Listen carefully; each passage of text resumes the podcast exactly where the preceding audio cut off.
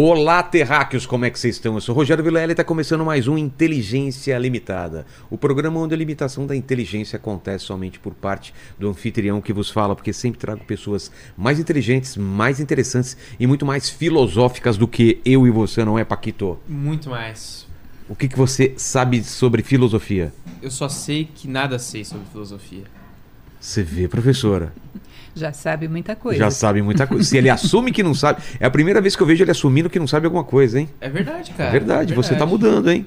Tá vendo? Eu É o bigode. mudado. Você, você Cara, eu tirei o assim bigode. como Sansão, quando cortaram o cabelo dele, perdeu o poder, você sem o bigode. Eu perdi Você- todo o meu conhecimento. É, vem aqui sem o bigode, vem cá. Corta pra cá, né? Aí. Olha ele sem bigode, como ficou estranho, cara. Nossa! Compra aqueles bigodes que vem junto com óculos e o nariz, por favor, sabe? É, vou fazer Ô, isso. eu ia adorar, é. Hein, ô, ô, Fabi, produz isso pra nós aí. Aquele óculinho, aquele nariz, Bigode aquele. narigão. É, fechou. E, professora, ah, o, o- hoje vai ser uma participação especial, né, do, do pessoal. Como que vai ser? Ó, galera, hoje é o seguinte, como é um episódio muito especial, a gente vai dar preferência aí pros nossos membros, que são muito especiais e estão lá no nosso grupo do Telegram especial para pessoas especiais, tá certo? Exatamente. Então, se você quiser mandar seu superchat aí pra gente, a gente agradece muito, vai dar um help aqui pra nós, só que a gente vai dar preferência para as perguntas dos nossos membros, que estão mandando pergunta lá pra gente, porque eles já recebem a agenda antes e tudo mais, né? Então, se Tudo. você quer participar de todos os episódios, torne-se membro imediatamente. Todo aquele papo, né? Então, pô, é muito legal você ser membro, que a gente troca ideia lá, você fica sabendo da agenda muito antes e a gente fica trocando figurinha e você manda as perguntas, como hoje, com a professora Exato. Lúcia Helena, que a gente vai falar muito sobre filosofia e outras coisas, né? Mas, professora, eu não sei na filosofia como chama isso, esse defeito que eu tenho. É, que a gente chama de interesseiro, né? É, eu sou interesseiro. Eu não sei se isso é é uma é um problema na filosofia, mas eu peço presentes para os meus convidados quando eles vêm aqui. Ah, é mesmo? É. Dependendo de que você se interessa, não é um defeito, Ah, não. então Pode ser tudo uma bem. qualidade. Mas obrigado por ter vindo, viu? Acho que vai ser um papo muito Ok. legal. E professora, eu não sei na filosofia como chama isso, é, quando a pessoa é muito interesseira. Tem alguma linha filosófica, alguma escola que estuda as pessoas interesseiras? Bom, filósofo é aquele que está interessado na sabedoria, né? Então, Certo. interesseiro depende de que você Qual está interesse? interessado. É, Isso. no meu caso, o interesse em presentes. Eu sempre peço para os convidados um presente inútil. Você trouxe para mim? Sim, trouxe esse pequeno copinho que me foi presenteado quando eu cheguei em Brasília. Ah, obrigado. Vai ficar bonito aqui no nosso cenário. Olha só, Paquito.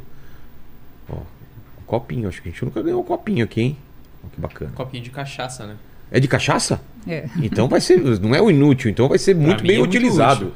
Nossa, vamos tomar hoje mesmo, né? Bora. Depois da live é nós. É nóis. Você me acompanha? Acompanho, lógico. Esse daí me acompanha, né? Na durante a live, inclusive. Principalmente, exato. Já vi durante a live você bebendo, É, cara. Fala que trabalho que você pode beber durante. Fala aí, ô Paquito. Tem um trabalho que você pode beber durante o trabalho. Qual? Sommelier de vinho. tá vendo? Muito bem sacado, cara. tem trabalho que pode transar enquanto você tá trabalhando. É verdade? Não é? É verdade. E tem trabalho até que você é pago pra dormir, sabia? Aqueles caras que Tem, né? Os que faz coloca é, é. uns negócios no ca- na cabeça, como chama? Aqueles eletro- eletrodo. eletrodo, né? Não. E tal. Você fica dormindo e ganhando Ah, dinheiro. que trabalho bom, velho. Ou trabalho bom, cara. Nossa. Esse eu trabalharia 12, 14 horas por dia. Tranquilamente. Professora, muito obrigado por ter vindo aqui. Eu tô vendo que tá com um livro aí. Qual que é esse livro? É presente É meu- mim? Sim, presente é um útil presente agora. para você, que é o meu último livro de poemas, Instantes de um Tempo Interior. Então quer dizer que filósofa também escreve poema? Sim, na verdade a inspiração dos poemas foi a filosofia. É? Então foi um casamento interessante entre uma forma e o conteúdo que eu ia desenvolvendo na filosofia. Todos os temas são temas de reflexões filosóficas. Olha só. E a gente tem no- no- na nossa história filósofos, poetas, ou, ou é uma coisa mais rara isso acontecer? Eu diria que, por exemplo, Khalil, Khalil Gibran teria sido um filósofo poeta, embora ele não gostasse de ser chamado de filósofo. Se É? você examina a obra dele, de fato dá para considerá-lo um filósofo. São coisas separadas, assim, o tipo de pensamento que você tem que ter para filosofia e para poesia são, são coisas separadas ou você não pensa assim? Eu acredito que não, porque acaba que existe muita beleza na reflexão filosófica. É. É uma forma, um raciocínio bem feito, uma, uma boa busca de respostas, ela é muito bela também. É, eu acredito que os dois se mesclam. E na poesia? Na poesia é o belo pelo belo, né? Você não está procurando necessariamente respostas na poesia, você está colocando ideias soltas e tal, né? E na filosofia tem uma busca. A filosofia busca o quê? A verdade, entender... A sabedoria. Sabedoria? A busca da sabedoria. Ah, é? Mas eu acredito que na poesia também existe uma necessidade de você ter um conteúdo, não só uma forma bela, como um envelope. Sei. Por muito bonito que ele seja, um envelope vazio não é uma carta. Ele carrega uma mensagem né? dentro. Tem que haver alguma mensagem. Então, tem a parte de forma e a parte de conteúdo na poesia que são importantes. Sim, O que você quer passar para frente, né? Exato. É, a beleza faz com que essa mensagem se eternize. Né? É. A beleza dá uma forma que permanece durante o tempo. A beleza tem esse dom. A, a- a filosofia também, ela, ela- você já parou para pensar sobre a beleza, né? O que é a beleza?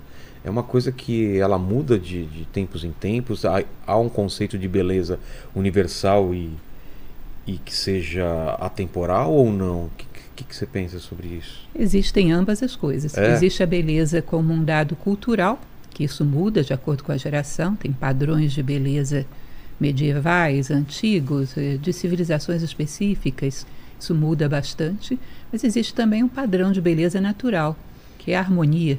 A harmonia nada mais é do que uma forma de percebermos beleza. Se você olha, por exemplo, uma floresta, a combinação de tantas tantas espécies vegetais diferentes harmoniosamente dando aquele conjunto tão interessante. Isso é beleza. Beleza que emana da natureza, beleza que emana do funcionamento do universo. São belezas atemporais. Mas como que a gente pode classificar o belo hoje em dia? Porque tem muita discussão nisso. O belo é o, é o figurativo, é o que tenha mais sentimento. Na- nas artes, por exemplo, né? a gente sempre tem um movimento vem e, e o seguinte é o contrário ao movimento anterior, por exemplo. Se ele é muito figurativo, vem alguém com alguma coisa disruptiva e quebra isso, né? Quando vem a fotografia muda tudo também. Isso. Hoje, bom, eu não sou uma artista propriamente dita, né? apesar do livro Mas isso também para beleza, por exemplo, das, é, do- da anatomia, né? Muda, né? É, uma hora são, são as pessoas mais magras, uma hora as pessoas mais fortes, outra, outra hora as pessoas mais é, menos magras ou mais gordas e tal. Isso muda também nessa essa percepção. A percepção de que É. o corpo humano é belo dessa ou daquela Exato. forma muda de acordo com a época histórica. Hoje a beleza tem muito a ver com um objeto qualquer retirado do seu contexto. Né? Aí, Como assim? Por exemplo, aquele urinol que foi Sim. feito. né, Não é propriamente um urinol, é um vaso sanitário, né? Um urinol, É. seja lá o que for. É aquele tipo que fica na Exato. parede, né? É. Ele, tirado de contexto, foi apresentado como uma obra de arte, que foi considerada como uma coisa, um protesto, alguma coisa desse tipo. Mas é muito comum hoje que na arte contemporânea objetos cotidianos, qualquer coisa, tirada do seu contexto, seja considerado como uma obra de arte. Uma cama desarrumada. Então, mas aí, aí fica difícil, né? A- Fica. O limite do que é arte e do que não é arte. Fica Eu- muito difícil, se até- dilui esse limite. É, tem até aquele, aquele caso engraçado do, do, de, uma- um, de um lixo que estava numa, num museu e o pessoal fotografando achando que fazia parte, do- porque perdeu, não é? Óculos. Um óculos, né? deixaram um óculos num, num canto e a, e a pessoa fotografando também achando que aquilo é arte. Porque se tudo é arte, se tudo pode ser arte também, É, fica essa é uma complicado. questão né? bastante polêmica para se discutir, mas para os padrões clássicos, a arte teria que ser alguma coisa que oferece uma harmonia, uma beleza Mas que transcende superior, também. que transcende, É. superior ao cotidiano. E, e- e você acha que a gente está no caminho errado, a gente está perdido ou não? Estamos só numa transição aí? Bom, como eu te falei, eu não sou artista, isso não é propriamente a minha área de atuação. Eu acredito que nós estamos numa época de contestação. Né? Estamos um pouco insatisfeitos com a vida, da maneira como ela se apresenta. Então, ao contestar, muitas vezes desconstruímos muitos conceitos que não precisava ter uma ruptura tão violenta com o passado. Ah. Poderíamos ter atualizado o passado, né? trazido mais coisas, dado a ele uma forma mais adequada ao tempo atual, mas essa ruptura brusca vem muito, por exemplo, do pós-guerra, de uma certa revolta com a civilização da maneira como ela se apresenta. Um certo ceticismo, Isso. né? uma... Como se a beleza fosse alienante, Entendi. porque a vida não é assim. Ah, Então se produz essa ruptura. faz sentido. E quando que surge a ideia de filosofia ou esse termo ou Porque eu imagino que as pessoas sempre pensaram sobre a vida, né? Sempre pensaram sobre a existência. Mas quando que alguém pensa de uma forma que o pessoal fala, não, ele é um filósofo, ele está levando isso mais a sério do que os outros? Bom, para os padrões da filosofia, eles dizem que vem do período clássico da Grécia, né? tá. porque se usa mais o raciocínio, ou seja, uma forma lógica de argumentação, é o estilo grego. Particularmente, eu considero que quando você estuda uma escola indiana como uma Vedanta, ou você estuda como uma obra egípcia das máximas Ptahotep, eu vejo aí filosofia também. Ah, é? Mas uma maneira de fazer filosofia diferenciada dessa do Ocidente, uma filosofia que está baseada mais numa busca intuitiva da vida, não só fundamentada na razão.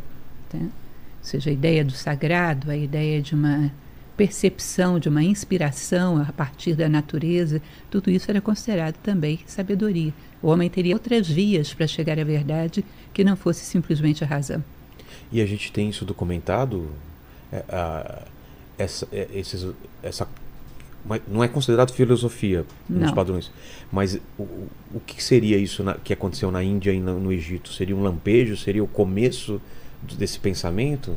Na que Índia são consideradas escolas, escolas filosóficas, ah, é? só que não não foi aceito dessa forma pelo Ocidente, não é visto dessa forma pelo Ocidente. Né? As chamadas darshanas, seis darshanas ou seis escolas, são escolas filosóficas que discutem os Vedas, que discutem, desdobram Upanishads, mas para o padrão ocidental não se poderia começar de nada, digamos, um texto sagrado que não pode ser questionado. Isso ah, não seria tá, filosofia. Está tá misturado com, re, com, uma, com uma religião, então. Tá, bom, na Índia. embasa-se em livros sagrados, muitas vezes.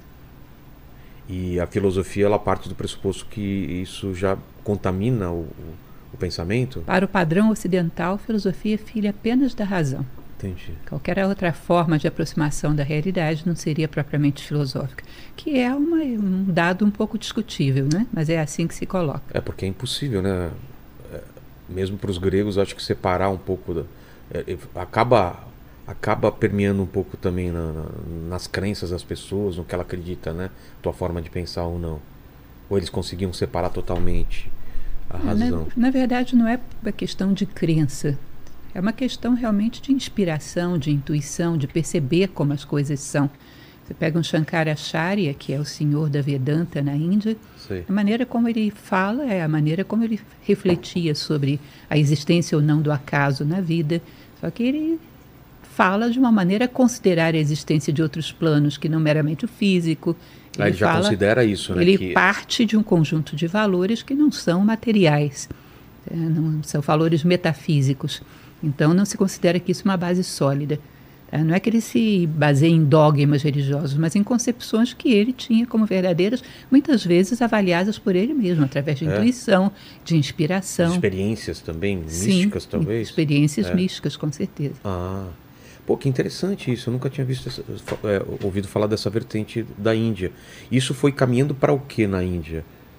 Para ela, ela, se desenvolve para alguma coisa? Ela mantém essa Ainda estudo? hoje algumas dessas escolas existem ah, é? e elas são utilizadas para refletir e desdobrar um pouco o conhecimento que está presente nos Vedas, nos Upanishads, tá? Como se fosse uma reflexão que desdobra, traz conteúdos que estão ocultos dentro dessas obras e reflete a respeito, quando são grandes sábios, né? refletem também sobre experiências próprias. Mas basicamente eles falam o que sobre a nossa existência? Que eles acreditam numa outra vida, numa, em algo transcendental e, e o que, que é basicamente a escola, a escola deles pensa sobre o ser humano?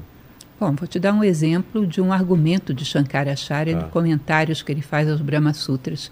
Ele diz, por exemplo, que ele acredita na reencarnação por um dado que ele considera como lógico. Ele diz o seguinte: o fato de duas pessoas terem é, fortunas diferentes, isso não quer dizer nada, porque o avanço humano é um avanço de sabedoria. Fato de pessoas terem diferentes quantidades de bens materiais não favorece para o ganho de sabedoria necessariamente. O fato de uma pessoa ter uma deficiência física também não. É, o fato de uma pessoa ser de uma nacionalidade, nada dessas coisas favorece para que a pessoa tenha mais sabedoria. Agora, o fato de que uma pessoa já nasça com um grau de sabedoria e a outra não, isso favorece. Ou seja, se isso não tivesse uma explicação, isso seria uma injustiça. Exato. Tá? Essa pessoa que já tem alguma sabedoria, às vezes irmãos são muito É. diferentes. tá? Essa pessoa que já vem com alguma sabedoria, a única forma de você salvar a justiça no universo seria dizer que ela adquiriu isso Em através do próprio esforço em outra vida. Então ele dá isso como uma explicação lógica, por exemplo, para a crença na reencarnação. Entendi. E no Egito, qual linha que eles seguiam? Eles acreditavam em quê? Bom, o Egito ele não tem muito aquilo que a gente chama, eles não tinham inclusive a palavra religião. Eles Ah, consideravam a vida toda sagrada. Tá? Então, desde a enchente, a vazante do Nilo, Tudo todo o comportamento humano, tudo era considerado como sagrado. tá? Então, uma colheita, ela não era simplesmente uma colheita, tinha todo um cerimonial, tudo era feito com uma visão de que o sagrado não está lá e aqui é um mundo material, o sagrado está lá e aqui. Disse que, por exemplo, durante, durante a cidade de Tebas, havia uma frase que dizia que feliz daquele que nasce em Tebas, feliz daquele que morre em Tebas, porque Tebas era uma, considerada uma cidade onde todos os fatos da vida eram sacralizados. Uma então uma sagrada. pessoa, isso, uma pessoa que cometia um crime, ele preferia morrer em Tebas do que ser expulso, porque é como se outro território fosse banal Entendi. tá? e lá fosse sacralizado. Olha que interessante. E nessa linha do tempo, então, os gregos vão aparecer bem depois? Ou é mais ou menos contemporâneo? É, bem depois, Bem depois, ao né? Egito, bem de, e a Índia também, né? E bem Índia, né? depois. E aí, qual que é a ideia inicial? Que a filosofia, então, começa na Grécia por uma necessidade? Ou como que é? É, Existe um pesquisador do século passado, um filósofo bem interessante francês, chamado Pierre Hadot, que ele desenvolveu bastante essa ideia e eu acho muito interessante. Você vai ver que o período clássico da filosofia, ele trata de uma coisa, a arte de viver humanamente bem. Qualquer livro desse período é um livro que vai te falar sobre como viver de uma maneira que te permita ampliar consciência, chegar mais próximo da sabedoria, ter uma existência propriamente humana. Tá? Esse período tem essa característica. Então, desde o momento que você pega, por exemplo, uma República de Platão, você vai ter ali muitas dicas sobre como organizar uma cidade. Você pega o estoicismo, é o tempo todo falando como reagir diante da vida, como Os controlar né? as próprias emoções. Então, você vai ter toda uma estrutura de pensamento para ser um condutor do ser humano no seu crescimento enquanto ser humano. Quando nós chegamos no período medieval, é lógico que a religião vem e ocupa esse espaço e a filosofia fica numa posição delicada, né? Ela tem que se abster de falar de coisas práticas. Entendi. E aí, passado esse período, quando a filosofia praticamente foi incorporada à religião, quando chegamos à Idade Moderna e Contemporânea, a filosofia ainda não fez esse caminho de volta, ela não voltou a falar da vida humana. Ela faz uma conceitualização bastante intelectual, discute sobre conceitos. Ela não se aproximou tanto da vida prática. Tá? Mas é uma concepção contemporânea que na antiguidade não existia. Filosofia e vida andavam juntas. Todos os grandes tratados tratam não só de uma lógica de ideias, mas também de uma forma de viver. Uma- um, um- um conjunto de regras onde, se você segui-las, você tem uma vida mais plena. Basicamente é isso? Deduz-se uma série de regras. Platão, por exemplo, deduz todos os seus conceitos É? nos seus diálogos. Deduz o que seja justiça, deduz o que seja o amor, o que Verdade, seja a né? Amizade. A gente está num período onde as pessoas precisam definir essas coisas, porque é tudo muito vago ainda, As né? palavras estão muito esvaziadas. É, É quase que uma alfabetização nova você começar a estudar filosofia. E qual que era o contexto da Grécia nesse momento? É, porque eu imagino que existiam escravos, né? Que não tinham acesso a nada e tinha um- uma elite que começava a pensar nessas coisas sobre, sobre o que é ser humano, sobre a humanidade, né? Ou era uma coisa que, que acabava indo para outras classes também? Não ia para todo mundo, né? Esse pensamento, esse pensamento Não, era localizado. Nunca houve um momento histórico onde todos fossem filósofos Não. ou a maioria fosse filósofo. A Grécia vivia suas crises, vivia os seus problemas, tanto que Sócrates foi condenado à morte bebendo cicuta, ou seja, viveu sobre a tirania dos 30 tiranos. Platão também teve dificuldades, ou seja, a Grécia era uma sociedade que tinha lá os seus valores, mas não era uma sociedade toda ela filosófica. Teve grandes filósofos, foi um momento propício. Mas era, era, era um antagonismo ou, é, ou, ou se convivia bem a filosofia com a política, com o que Em alguns momentos convivia bem e outros não, Ah, é? como foi o caso de Sócrates. Por que- Sócrates que, Sócrates bateu de frente com eles? Ah, dizia que ele, diziam que ele duvidava dos deuses, ou seja, que ele praticava de alguma maneira a heresia, Ah. pelo fato de ser tão reflexivo. Né? Uma das suas acusações era não, não acreditar nos deuses. É, Então estaria deturpando a juventude. A juventude estaria sendo deturpada pelas ideias dele. Olha só que, que coisa atual, né? Ensinar a pensar é, É. deturpar a juventude. Sempre, é sempre é perigoso ensinar a pensar, né? Era uma época onde estavam muito em voga os sofistas. Sofistas eram artistas da arte de falar bem. Mas esses Da sofistas, oratória? sim, retórica, Retórica, mais né? do que oratória, né? E eles falavam muito bem, só que eles não tinham um objeto, eles não tinham nenhuma ideia própria. Eles colocavam a sua palavra a serviço dos políticos para defender o que eles quisessem. Então eu pago, você me paga, eu falo bem de você. Se alguém vier e me pagar o dobro, eu começo a falar mal de você e falo bem dessa outra pessoa. Ou seja, eu não tenho um compromisso com a ideia que eu estou defendendo. Simplesmente uso a palavra como ferramenta. E esses sofistas eram duramente discriminados, atacados, tanto por Sócrates quanto por Platão. Havia uma inimizade entre eles. Sócrates e Platão não, não se davam muito bem com os sofistas. Né? Existe inclusive uma passagem que se diz que uma vez Sócrates confrontou um sofista na Ágora Antifonte, Agora era o, era o espaço onde, é, eh, onde tinha havia as debates, reuniões, os né? debates, as Era um pessoas lugar paravam para aberto ouvir. ou, ou lugares fechados? Sim, não, era um lugar aberto, era como Aberto. se fosse uma praça. Tá. né? E dizem que Antifonte teria chegado para Sócrates e dito que ele era um completo ignorante, mas que uma coisa, uma virtude ele tinha, que não poderia ser negada a ele. Ele era muito honesto, porque ele dava o preço correto às coisas que ele falava. Ao não aceitar receber nenhuma moeda por aquilo que ele falava, ele estava subentendido que ele estava dizendo que o que ele falava não valia nada. Ah, é? É. Essa foi a, a- O argumento o de argumento Antifonte. dele. é. Aí Sócrates teria dito que existem certas categorias de comportamento humano que não são venais, não são capazes de ser vendidos sem que a dignidade humana saia seriamente arranhada. né? Cara, que. E uma dessas categorias é a filosofia, que então os sofistas poderiam ser considerados como prostitutos da filosofia, aqueles que vendem aquilo que não poderia ser vendido sem que a dignidade humana saísse seriamente arranhada. E aí que vem, da, vem os sofismas, né? Aquele, aquela ideia de, de você chegar a conclusões de maneira errada, né? Jogando. É, as falácias, As os falácias, sofismas, é. é, toda Exato. uma arte de manipular a palavra para obter resultados. Ah, então não era uma coisa tranquila ser filósofo, então, na Grécia. tinha tinha esse, esse tipo de confronto, esse tipo de, de, de briga Tinha os seus momentos pela narrativa, sim. exatamente.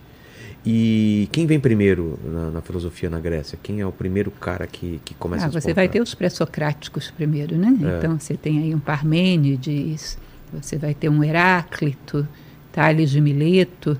Tales é considerado talvez o mais antigo. É, Os pré-socráticos. Só que os pré-socráticos ainda não têm uma linha de muita, digamos assim, uma linha muito racional.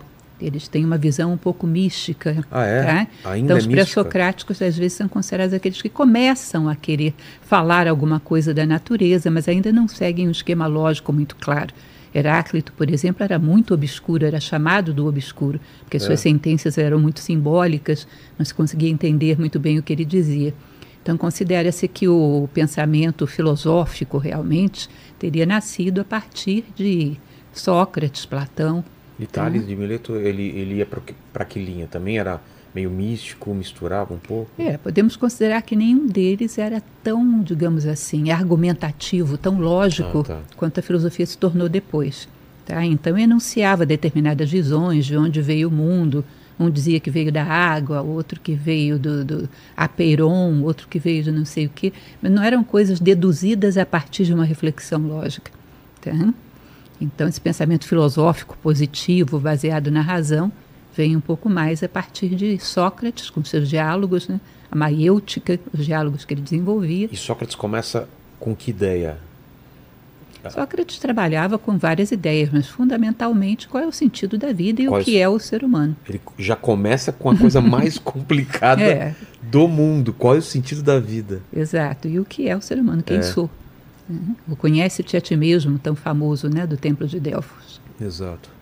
O conhece-te a ti mesmo vem dessa coisa de você olhar para dentro de você e, e reconhecer medos, falhas e tudo mais? reconhecer isso que nós estamos, porque isso não é propriamente o que somos, isso é o que estamos. Né? Os é. meus medos nesse momento, os meus bloqueios, mas é aquilo que somos mais profundamente, a nossa identidade, aquilo que nos trouxe ao mundo. Tá? Todos eles acreditam que há uma essência dentro do ser humano. Esses agregados, como medo, como desejo, são agregados passageiros. O que eu desejo, o que eu temo hoje pode não ser o mesmo amanhã, mas haveria algo contínuo dentro do ser humano, ah, uma é? essência. É uma essência que nos acompanha durante toda a vida. E, e a busca em todos dessa, os seres humanos? Em todos os seres humanos.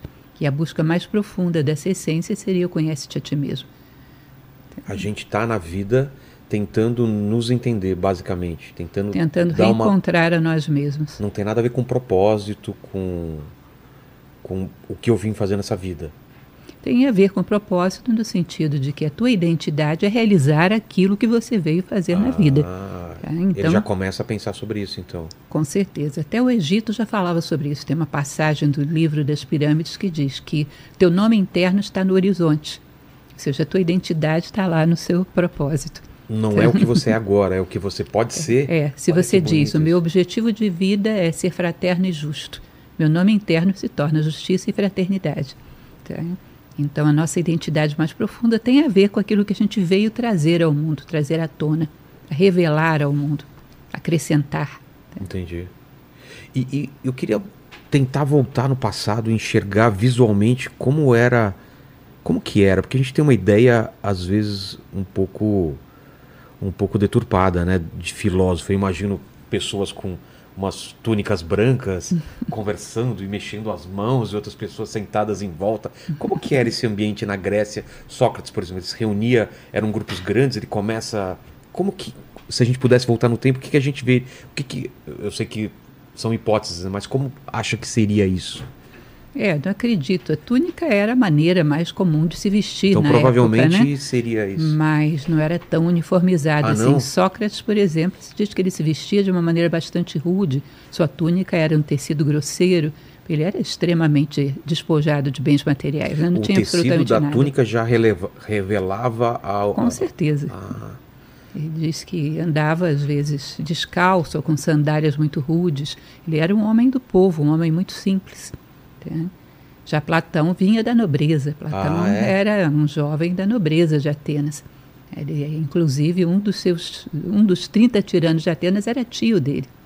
O que, que, são os 30 tiranos de Atenas? 30 tiranos de Atenas foi um governo que, num determinado momento, Esparta, vencedora de uma guerra com Atenas, instaura como governo. Tá? Esses 30 tiranos eram extremamente duros, como todo tirano é, né? e tinham lá suas inimizades em relação à filosofia. E começa a perseguir? É o caso do que aconteceu com Sócrates. Tá? Começa a ter determinados momentos que as verdades filosóficas começam a se tornar incômodas. Porque ganha, ganha uma certa popularidade as ideias dele. E porque não se vendem, né? Não é. se vendem. Portanto, as ideias que eles concluem podem ser contrárias àquelas que oficialmente se desejaria propagar. E perigosas. Perigosas. Por, portanto. é. E o que, que acontece com Sócrates, então? Qual que é o o destino dele quando esses 30 tiranos começam a perceber esse perigo? Ele é acusado, é feita uma acusação de que ele estaria deturpando a juventude e que teria algum tipo de ateísmo, né, de heresia contra os deuses. Naquela época não era muito convencional, a própria pessoa se defendia, ele faz uma defesa. Ele mesmo se defende? É, num nível muito filosófico, que não é muito bem compreendido por aqueles jurados. Os jurados eram cidadãos, né, que eram selecionados para isso, e ele é condenado. Ele é condenado a beber cicuta, que era um veneno. E ele morre assim, bebendo cicuta. Caramba, ele é condenado pelo, pelo, por esse, pelo povo, né? É, pelo júri, pelo júri. que era selecionado do povo. Caramba, e ele morre jovem? Não, ele já era um homem idoso, já? ele já contava da casa dos 70 anos. Ah, tá. E, o, e qual estrago que ele fez nessa época, assim? Ele morre, mas ele deixa um legado, né? Com certeza. Platão, por exemplo, é um discípulo seu. Né? E nós podemos dizer que quase toda a obra de Platão tem como personagem central Sócrates. Ah, é? São diálogos E esses diálogos, o personagem central em muitos deles é o Sócrates, como se fosse uma homenagem de Platão ao seu mestre, uma vez que Sócrates não deixa absolutamente nada escrito. Sócrates não deixa nada escrito? Nada escrito. Tudo é oral e... e Tudo e é oral. Xenofonte faz um livro sobre ele, que são os ditos e feitos memoráveis de Sócrates, e Platão faz vários diálogos tendo ele como personagem principal. Então, daí a gente tem mais ou menos uma noção do que foi Sócrates. Entendi. Dele mesmo não fica absolutamente nada. E, e, Platão vai além, ele quebra, ele vai em, em uma direção contrária ou ele, ele acrescenta e começa a ir além você não tem como saber exatamente nos diálogos o que era a ideia de Sócrates e o que é a ideia do Platão. Ah, provavelmente não, não, Provavelmente ele acrescentou às falas de Sócrates ideias suas também. Entendi. Então fica parecendo que tudo era a ideia de Sócrates. Logicamente não. Ele deve ter colocado o seu ponto de vista ali também. Sócrates é sempre a parte sensata do diálogo. É ah, o é? condutor, é aquele que sempre porta a razão. É o condutor do diálogo. O mundo das ideias de Platão então não se sabe se é uma ideia dele ou se, se parte de Sócrates. Então. É, não temos como saber o que é de Sócrates e o que é de Platão. Com certeza ele teve uma base socrática e a partir daí estabeleceu seu próprio pensamento. Esse, o, o mundo, o que, o que é o mundo das ideias? Como ele entendia que era que era a inteligência humana, a criação humana? Qual, que, o, o que, qual é a base do Platão? Ele acreditava que existe um plano onde todas as ideias que seriam utilizadas ao longo do, do tempo, do universo. Da humanidade toda. É, da história toda. Da história. Estariam ali. Todas as formas foram pensadas. Tudo que já ali. foi criado e vai ser criado está lá. Tudo. Todas as formas estão ali. Então, num determinado momento, os homens captariam essas ideias desse plano e trariam ao mundo.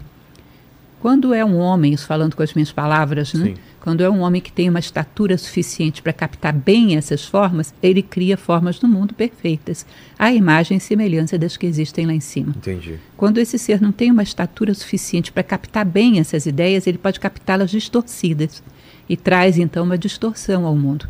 Como essa distorção não cumpre bem o seu papel, ela vai começar a sofrer correções né, que são todos os problemas que são gerados, que vão corrigindo essas formas, todo o processo de evolução, Entendi. vão corrigindo essas formas distorcidas, até que elas cheguem a corresponder ao seu modelo no plano das ideias.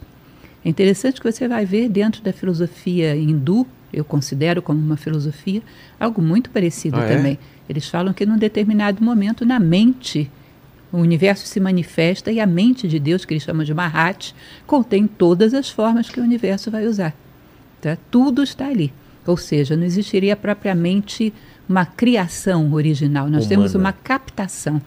Tá? Nós captamos por mérito, por altitude suficiente para isso, ou seja, altitude de consciência. Sim. Nós captamos essas coisas e plasmamos no mundo.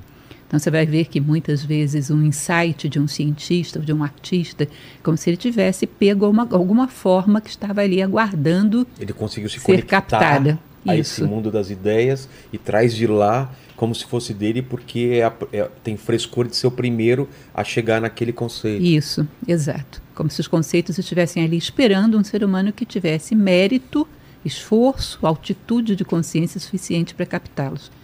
Ou seja, poderia ter sido outra pessoa. Entendi. Né? Mas foi aquela pessoa que reuniu essas condições. E até explicaria quando a mesma ideia acontece em dois Isso. pontos distantes da, da, da, Terra, né? Quando um Muitas cara na vezes. Itália e um cara no Brasil tem a mesma ideia ao mesmo tempo e, e falam, caramba, quem foi primeiro e tal, né? Como o avião, por exemplo, estava sendo desenvolvida a ideia do avião pelos irmãos Wright, pelo, pelo, pelo Santos Dumont e tantas outras pessoas, né? É, às vezes em descobertas científicas um pouco mais raras, É. quando uma pessoa anuncia uma descoberta, às vezes você vê que tinha vários outros pesquisando a mesma coisa em Exato. vários lugares. tá? Mas essa seria a ideia, então, da correspondência desse mundo sutil com o mundo concreto. tá? Mas ele não, não tira um pouco do valor do intelecto humano falando isso? Não, pelo contrário. Ele considera que um homem que chega a ter algum contato com o mundo das ideias é um homem dotado de sabedoria. E sabedoria é mérito. tá? Ninguém chega a captar, é- porque é um mistério do universo, É. esse plano das ideias. Ninguém chega a captar, ninguém penetra nele sem mérito. Então, o homem que chega lá é um homem que tem mais do que meramente intelecto, tem sabedoria, ou seja, tem um conhecimento prático, conhecimento vivencial que dá respostas à vida. Tá? Então, só a sabedoria permitiria um homem ter contato com o mundo das ideias, e isso é mérito. A sabedoria, o desenvolvimento da sabedoria é mérito. Mas alguém teria criado tudo Ele não acredita num criador que criou tudo isso. Essas coisas estão lá porque estão. Não, ele, bom, ele fala de deuses, fala Ah, de é? Apolo, fala, mas ele não coloca claro que a teoria das ideias seria criada por algum deus, mas ele acredita sim na existência das divindades. Em alguns momentos nos seus diálogos ele dedica algumas coisas, algumas falas a Apolo, por exemplo. Tá? Havia compreensão, não era saímos de uma época mais mística, onde os deuses eram tomados de uma maneira antropomórfica, como seres como nós, mas havia esse Eram contato consultados com né, para tomar decisões de guerra, de, de tudo, né? Uhum. E havia esse contato deles que me parece que os deuses para eles era como se fossem ideias, como se fosse uma inteligência do universo. Era- Não era uma coisa diferenciada, mas eles falam sim, eventualmente Uma- de um deuses. Tipo de uma inteligência do universo, então. né? Isso, algo desse tipo. Entendi. E a caverna de- do Platão vem, vem em cima dessa, de- desse tipo de pensamento também ou é outra coisa? Aquela coisa de que é da- das sombras e da realidade, da gente perceber o mundo. na- na- qual que é a ideia da caverna de Platão? Se pudesse. Porque eu já escutei várias, várias explicações eu queria saber tua tua visão sobre, sobre isso. Uhum. Que é tão usado hoje em dia, né? Desde Matrix ou vários filmes e livros e tal, É. são baseados na caverna do Platão. Ah, o mito da caverna é o livro 7 do Diálogo à República, né? Tá. o sétimo capítulo. E esse mito, ele basicamente, você falou um pouco dele. Vários prisioneiros dentro de uma caverna, Correntados, né? presos, Presos, a essa é. caverna, de tal maneira que até a liberdade de movimentos para olhar para trás eles não tinham. E atrás deles um muro, e por trás desse muro uma fogueira. Entre essa fogueira e esse muro passam pessoas carregando objetos, e essas sombras desses objetos batem lá na parede para onde os acorrentados estão olhando. E também as vozes desses que passam, através de um efeito de eco, vai bater lá. Então, para os que estão acorrentados, aquelas sombras são reais. São elas que falam, elas são a única coisa que existe. Num determinado momento, há um mais inquieto que rompe essas correntes, vai se remexendo, rompe essas correntes, olha para trás e vê que tudo aquilo ali é um engano. Vai então, olha para a saída da caverna, vê uma luz muito mais intensa do que aquela da fogueira e procura então sair da caverna. E vai tropeçando, levantando, caindo até chegar lá, vê as coisas iluminadas pela luz do sol. Coloridas, intensas, Isso. tridimensionais. A luz do sol para Platão é a ideia do bem. Vamos Ah, é? comentar isso já já. Ah. Uhum. Tá. E então, esse homem que chega lá fora e se liberta pelo seu próprio mérito seria um filósofo, um buscador da sabedoria. Mas se além de se libertar, ele quer levar também consigo a humanidade para a luz, ele voltaria e tentaria libertar esses prisioneiros que ficaram. Aí ele se tornaria um político. Imagina você o que era o conceito de um político. é aquele que, sem nenhum interesse pessoal, porque ele mesmo já superou essa experiência e volta atrás Ele poderia ter guardado para si e desfrutado, e ele Isso. pensa nas outras pessoas. Ele diz que quando uma pessoa deseja um posto de governo, é sinal de que ela não é o político. Um político teria que fazer um sacrifício de voltar atrás para conduzir as pessoas para fora da caverna. Se deseja, porque isso é algo que está acima dele. Entendi. Então não é ele. tá? Então, basicamente, esse mito da caverna, que se aplica a várias coisas na realidade, né, mas no seu plano mais sutil, ele falaria a respeito do materialismo, da realidade material onde nós estamos. Se você considera a maneira como nós vivemos, o que é real para nós, são coisas palpáveis, coisas perceptíveis através dos sentidos. Mas se nós considerarmos um critério de realidade que é a permanência, o que é real é aquilo que permanece, todas essas coisas seriam sombras, que são tremendamente transitórias. A gente pega um copo como esse, ele está aqui. É, probabilidade de daqui a 50 anos ele estar é quase nenhuma. É, zero. 50 anos atrás, muito menos. Exato. Então ele parece estar aqui, mas ainda agora não estava, daqui a pouco não vai estar mais. Isso é o comportamento de uma sombra. Você projeta ela na parede, ela aparece, daqui a pouco desaparece, ela não tem permanência. Então as coisas do mundo material, passageiras, impermanentes, seriam como sombras. tá? E o homem viveria acorrentado, nessas correntes da ignorância, né? Sendo manipulado pelos amos da caverna, olhando sombras e tendo como realidades. Até que num determinado momento o ser humano esgota essa experiência, começa a ter uma inquietude para, começa a ter dúvidas que a vida seja realmente isso. Aí é que é interessante, porque É. essa dúvida não vem de um plano racional. A razão só via as sombras e considerava que as sombras eram a realidade. É como se ele tivesse uma intuição de que a vida não era só aquilo. Que a vida deveria ser mais do que aquilo. E começa a ter essa inquietude existencial, que por final faz com que ele arrebente as correntes. Aí, uma vez que ele arrebenta as correntes e vê que a grande luz está lá em cima, ele começa a buscar essa grande luz, que é um símbolo da sabedoria. Né? O buscador da sabedoria é o filósofo. Então, aquele que começa a escalar a caverna para sair. Quando chega lá fora, ele vê as coisas iluminadas pela ideia do bem. Olha que interessante. Quando eu olho as coisas dentro da caverna, eu vejo as coisas iluminadas como se fosse por uma lanterna muito fraquinha, Tá, que ilumina vela, só, é. é, ou uma vela, É. ilumina só um aspecto desse objeto, Exato. que é o que me interessa. Eu vejo das coisas só o que me interessa. Hum. Há uma frase de Tolstói, inclusive, que ele diz: Há quem passe por uma floresta e só veja lenha para a sua fogueira. Eu fragmento as coisas, só vejo o que me interessa. Eu olho com os olhos do meu interesse. Eu bebo água nisso daí. Isso. Ou seja, ele existe só para me, É, servir. me servir. Por ele mesmo, não. Tá? Quando você sai da caverna, você olha as coisas iluminadas pela ideia do bem. O que, que significa isso? Olhar para isso considerando o que é o bem desse objeto em si, independente dele me servir ou não, pelo direito que ele tem ao bem que ele é próprio. Eu ajudo, interfiro no caminho das, das coisas para que elas caminhem para o seu bem próprio, sem querer nada para mim. Entende isso? Entendi. Imagine você uma situação em que a gente está economizando água. Tá.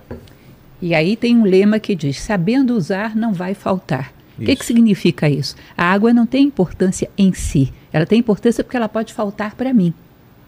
Entende? A água, como um ser da natureza que merece, tem o direito de estar aqui tanto quanto nós, que tem que ter o seu, a seu- a sua capacidade de fluir, de realizar aquilo que lhe é próprio, de umedecer a terra, ela em si não tem valor para nós. Ela tem valor a partir do momento que ela me serve. Ou seja, eu não vejo as coisas como seres que merecem tanto respeito quanto eu. Vejo como algo que me serve. E eu só me interesso por aquilo que me serve. Tá? Então, ver as coisas iluminadas para a ideia do bem é querer o bem das coisas sem querer tirar nada para si. Respeitar as coisas pelo que elas são. As Entendi. coisas em si mesmas. Tá? É fantástico isso. E como que é recebida essa ideia, esses livros do- de, de Platão na época? Ele já tem um impacto na época ou só Ele, depois? ele tem um, um grande número de discípulos, né? Ele constitui uma escola, que é a academia. Tá? Um dos seus discípulos, inclusive, vai ser Aristóteles. tá? Agora, não era uma maioria na sociedade, nunca foi, mas Nunca era um foi, grupo né? significativo. A academia reunia um grupo significativo de jovens que se dedicavam a buscar o conhecimento através de diálogos. tá? Mas hoje em dia é, é, é, é muito atual, né? Esse, esse mito da caverna e tudo, todo esse pensamento do, de, de Platão. Você acha que, que serve para a gente em que sentido esse mito da caverna? É isso de não ver as coisas só como, como alguma coisa para servir? Eu vi que você tem um vídeo sobre, sobre o meio ambiente também, né? Qual a relação da filosofia, por exemplo, ao meio ambiente, ao que nos cerca, né? Eu não sei se eles tinham esse pensamento, se eles, se eles pensavam sobre a natureza e se o ser humano já estava usando a natureza da forma que a gente usa e que eles imaginavam que um dia podia acabar isso. Há um grande respeito pela natureza, É? mas ainda não havia esse problema do homem como um predador Ah, tá. da maneira intensa que nós temos hoje em dia. Mas nós podemos dizer que o, o- comportamento que nós temos em relação à natureza é muito do usuário. Ela me interessa porque ela me dá um monte de coisas. E só, né? É um E- fim. Exato. É. Ela é tomada como meio. Com Aham. meio, né? Por um, por um fim X. Exato. Como um ser em si que merece respeito por ela mesma, não. E por isso somos predadores. A partir do momento que consideramos que as coisas existem e têm tanto direito de estar aqui quanto eu, eu respeito pelo que ela é e não pelo que ela pode me servir. Nós não seríamos tão predadores. Entendi. Então, tudo está a nosso serviço. Tudo está para nós dispormos da maneira que quisermos. E isso é a base do homem predador, né, que é a base de todos os problemas ecológicos, evidentemente. É. Quando a gente se coloca nessa posição, né? E Aristóteles, o que, que ele acrescenta? Para onde ele vai? Aristóteles ele tem uma série de outros desdobramentos, né? Ele vai conceitualizar muito a forma de pensar, a lógica, ele vai conceitualizar muito as ciências, o pensamento de, vai falar muito sobre a moral também. No aspecto da moral ele até se aproxima de Platão, Ah, é? mas ele tem todo um conjunto, não é à toa que ele é considerado como se fosse um pai, um predecessor da ciência, porque ele começa a categorizar as observações dele do mundo, as observações lógicas de como corre o pensamento humano. Tá? Ele já é, digamos assim, mais dentro de uma linha de pensador de como as coisas são, ele é mais aplicado, não é tão universalista quanto Platão.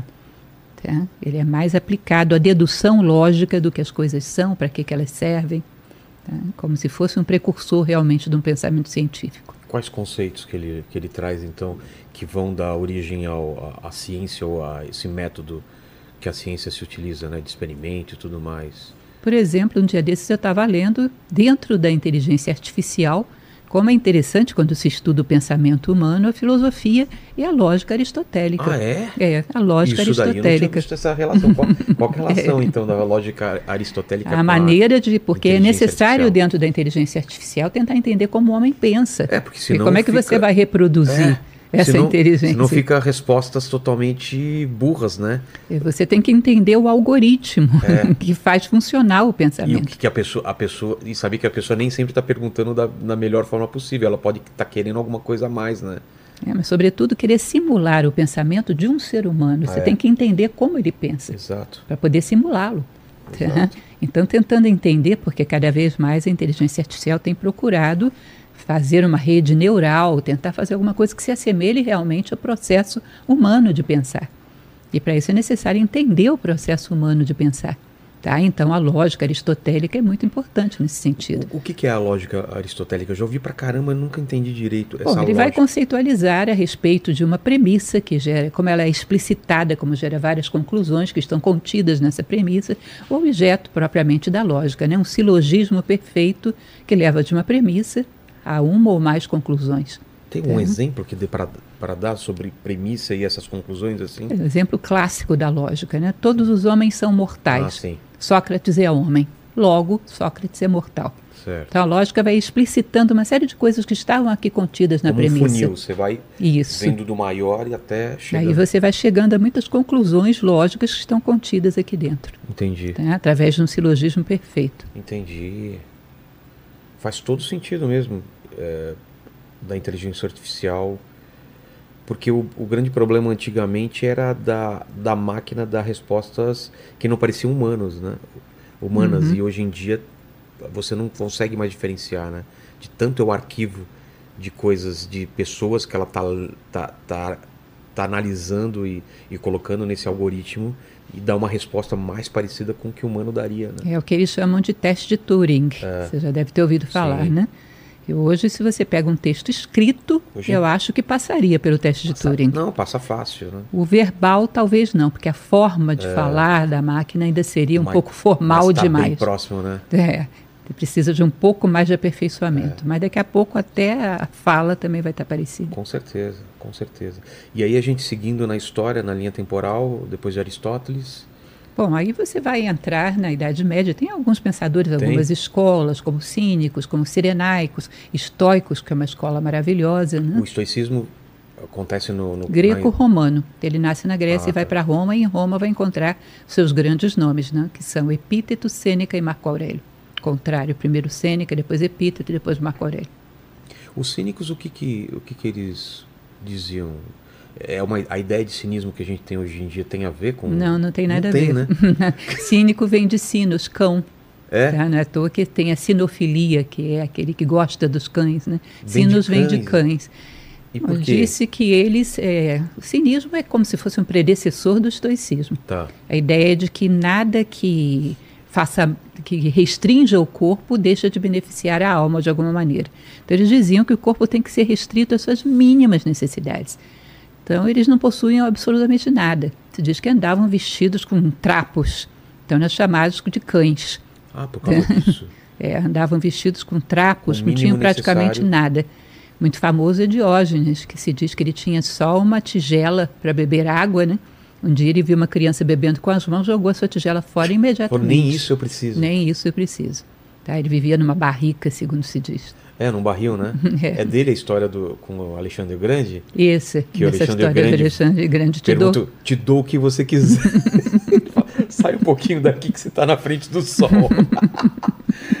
isso, isso é uma história que o que ele, ele conta, as pessoas contam. não- É, ainda anedotário da época também a história dele de, com Arispo de Como que foi? Você deve conhecer, né? Não, não. que- Arispo, que era da escola dos Sirenaicos, ele vivia adulando um determinado tirano e esse tirano dava para ele todos os benefícios. Aí um dia Arispo passou por Diógenes e ele estava comendo lentilha, que era a pior comida que se podia Ah, é? comer na Era Grécia. tipo a, a coisa. É a coisa mais básica Sei. do mundo. Aí chegou para Diógenes e falou: Viu, se você adulasse um tirano, você não precisava comer lentilhas. Aí diz que Diógenes virou para ele e falou: Viu, se você comesse lentilhas, não precisava adular um tirano. Toma! Que maravilhoso isso.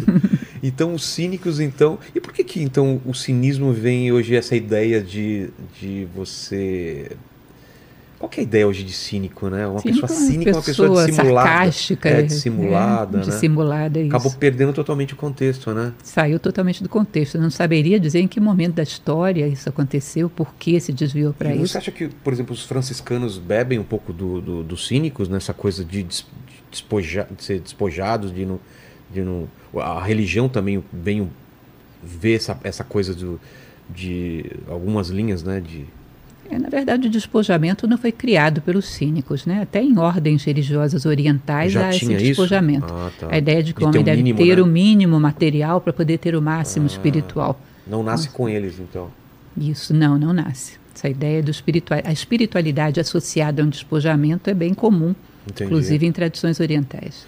E o estoicismo aparece, falou que é, uma- é um desdobramento do, do cinismo, por quê? Porque eles pegam essa coisa de ter o mínimo para viver, Só que de uma maneira um pouco mais sensata, né? Eles permitem o mínimo necessário para viver tão, com dignidade. não tão pouco assim, né? É, eles se permitem um mínimo para viver com uma determinada dignidade. Tá? Mas eles têm essa mesma ideia de um rigor que nós deveríamos ter, um domínio sobre os nossos impulsos, sobre os nossos ímpetos, sobre os instintos. tá? Uma moral extremamente rigorosa. Ah, é? Isso. Relacionado ao que? A, a verdade, a, a Seguir estritamente os valores, as virtudes, não desviar nem um milímetro, não agir por interesses, ou seja, era uma moral muito rígida dentro do estoicismo. Tá? No ensinamento mediante o exemplo, você só ensina quando você é aquilo que você ensina. tá? E essa coisa de não sofrer com, com coisas que você não controla também. Uhum. Isso faz parte? Sim, as coisas que dependem e as coisas que não dependem de nós. Né? Há coisas que não Só dependem tem de essas nós. duas coisas. Ou depende da gente ou não depende. Isso, só isso. se chove ou se faz frio, Não depende de se eu mim. pego ou não pego uma doença, são coisas que não dependem de mim. Portanto, eu não deveria nem me entristecer, nem me alegrar por elas. Agora, o meu comportamento, a minha resposta a essas coisas que não dependem de mim. Se eu fico triste ou alegre, se eu me mantenho sóbrio ou se eu perco a cabeça, isso depende de mim. E só o meu sucesso naquilo que depende de mim deve ser motivo de alegria ou de tristeza, meu sucesso ou meu fracasso. Perfeito. Tá? E qual tem, tem outras, outras escolas, né? é, da, da mesma época, né? O estoicismo, o cinismo, Tem o epicurismo, o epicurismo, o também. hedonismo. O hedonismo é o contrário, né? É, de você se entregar ou, ou também é uma coisa que foi perdendo o significado. A ideia do hedonismo é quase, uma, digamos assim, um superlativo do epicurismo. Ah, é? É porque o epicurismo buscava prazeres, Certo. tá? mas só que não era bem como a gente interpreta. Epicuro ele queria prazeres que não causassem danos maiores, prazeres moderados. Ah, não é essa coisa Que não de nos sexo, expusessem- drogas e rock and roll. Não, prazeres que não nos expusessem a dores, prazeres que estivessem dentro de um limite que pudesse manter o homem na tranquilidade. Prazeres muito exacerbados, e em geral o pêndulo, quando vai muito para um lado, Claro. vai muito para o outro também, né? É. Sujeito o homem a dores. Então, prazeres sóbrios, que não expõem o homem a riscos, a dores. Mas, por exemplo, Uhum. o que? Comida, é, uma alimentação sóbria, uma vida que não precisa de grandes bens materiais, seja, tudo dentro de uma medida onde a pessoa não tivesse tanto risco de perder e sofrer. Tá? Uma Mas vida onde... baseada na serenidade. Mas onde ele é diferente, o hedonismo, dessa ideia que a gente tem? Porque uma pessoa que vive o hedonismo é uma pessoa que vive bem, né? O famoso. Como chama o cara que. O bom vivan, né? Isso, né? o bom... É não é isso. O hedonismo não encontra limites para o prazer. Prazer para Epicuro era muito bem. Ah, é? Te aconselho, se você não conhece ainda, uma, um texto muito interessante que é a Carta de Epicuro Ameneceu. Tá. Fica bem claro isso da, do, do critério para um prazer dentro de um certo limite sóbrio que não faz com que o homem sofra nada. Tá? Mas já, o hedonismo não tem limites, a partir daqui não mais. O hedonismo é uma vida em função de prazeres. Tá? Sem nenhum limite em relação ao qual nós poderíamos começar a perder, a, a ah. correr riscos. Não vai às últimas consequências. Entendi. E aí depois então dessas, dessas do estoicismo, é, hedonismo, epicurismo e cinismo, né? E tem mais um. Não, tem mais algumas. Tem mais algumas, uhum. né? Mas uhum. das mais famosas. Essas são as são principais, as, são eu poderia dizer. Né? Uhum. E na Idade Média a gente tem essa mistura com a religião, né? Na Idade Média não tem praticamente mistura. Tem porque eles herdam coisas do platonismo, né? alguns herdam coisas de Aristóteles, tá? Santo Agostinho, São Tomás de é, Aquino. Então, eles herdam coisas de Platão e de Aristóteles. Mas mistura com, com, com Mas os dogmas, totalmente né? misturado com os dogmas cristãos. E aí, o que, que vai sair dessa mistura? Sai muita coisa boa também, né? Sai coisas boas, mas você tem que considerar que filosofia é a busca da verdade. Se eu parto de uma verdade que eu já achei, é, é muito difícil que eu tenha liberdade para um o meu limitador. pensamento fluir. Você tem, você tem um, limitador. limitador. Se eu acho que eu já achei a verdade, é, é muito complicado. Platão falava sobre isso, que o maior impedimento para encontrar a verdade é você achar que já sabe, que já tem. Tá? E aí não tem chance, não tem interesse por nada que eu te ofereça. Tá? Por isso, para o filósofo, uma das coisas mais importantes é saber que ele não é dono da verdade, de verdade nenhuma. Tá? Para que ele possa fluir, o seu pensamento possa caminhar. Tá? Então, esse, esse ponto amarrado de partida faz com que o pensamento medieval tenha as suas limitações. Né? Tudo parte do dogma cristão. Que eu já sei a verdade uhum. e a partir daí eu vou construir toda uma. Um é uma reflexão para justificar isso. Não é uma reflexão livre que pode chegar em qualquer lugar. Entendi. É uma reflexão que tem que chegar aqui. Mas o ponto principal, uhum. por exemplo, de Santo Agostinho, qual que é? O que, que, ele, o que, que ele traz de, de novo em relação à filosofia dentro desses dogmas? Bom, eu posso falar, por exemplo, de uma das criações de Santo Agostinho, que é a chamada Cidade de Deus, né? que é como se ele reconstruísse uma república platônica, mas agora não ditada apenas pelas regras, pelos valores, pelas virtudes dos homens, mas por uma parte celeste, ou seja, ah, é? que seria o cristianismo, que garantiria que essa cidade teria essa harmonia. Né? Tem, bom, em geral, mais ou menos a mesma tônica, né? embasada no cristianismo. Entendi.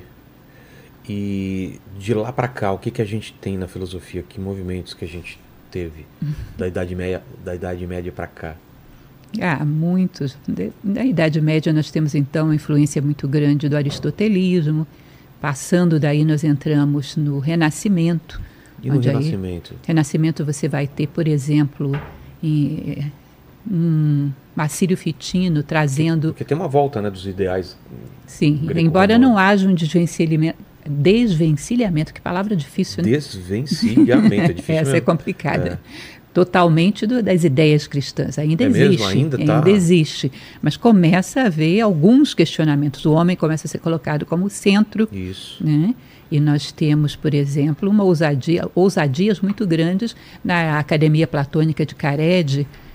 Marcílio Fitino traduz o Corpus Hermeticum, que é um texto profundamente místico de origem egípcia, né? Ou seja, começa a ver ousadias, começa Fala a trazer coisas. O Corpus Hermeticum, é. ele é como se fossem vários diálogos de, de Deus com um, um, determinado mestre. Por exemplo, o Poimandres é o discurso entre Deus, Poimandres, e o Hermes Trimegisto, dizendo o que é o universo, qual é a origem do universo, o que é o homem, para que, que foi criado, segundo uma mística, um livro tremendamente místico e faz revelações a respeito do que seria o universo, segundo a visão egípcia. Né? Muito belo, inclusive se você tiver interesse, Pô, eu, quero... eu tenho ele comentado na nossa plataforma do Acrópole Play, eu comentei todo o Corpus Hermético, Onde eu acho capítulo isso, então? por capítulo. É, não é no YouTube, é numa outra Não, plataforma. na plataforma que nós temos, que é o www.acropoleplay.com.br. Lá dentro tem várias leituras comentadas de livro. E eu li todo é, o Nossa, Corpus Hermético acompanhando com os ouvintes. Está gravado lá. Que maravilha, que maravilha. E, bom, a gente está falando então né, da Idade Média, agora vem Renascimento, e Renascimento você vai ter vai ter a, a, a, a, a saída depois do a, a conquista do novo continente, é, navegações, isso muda a ideia de mundo da, da- da- das pessoas em relação à filosofia também.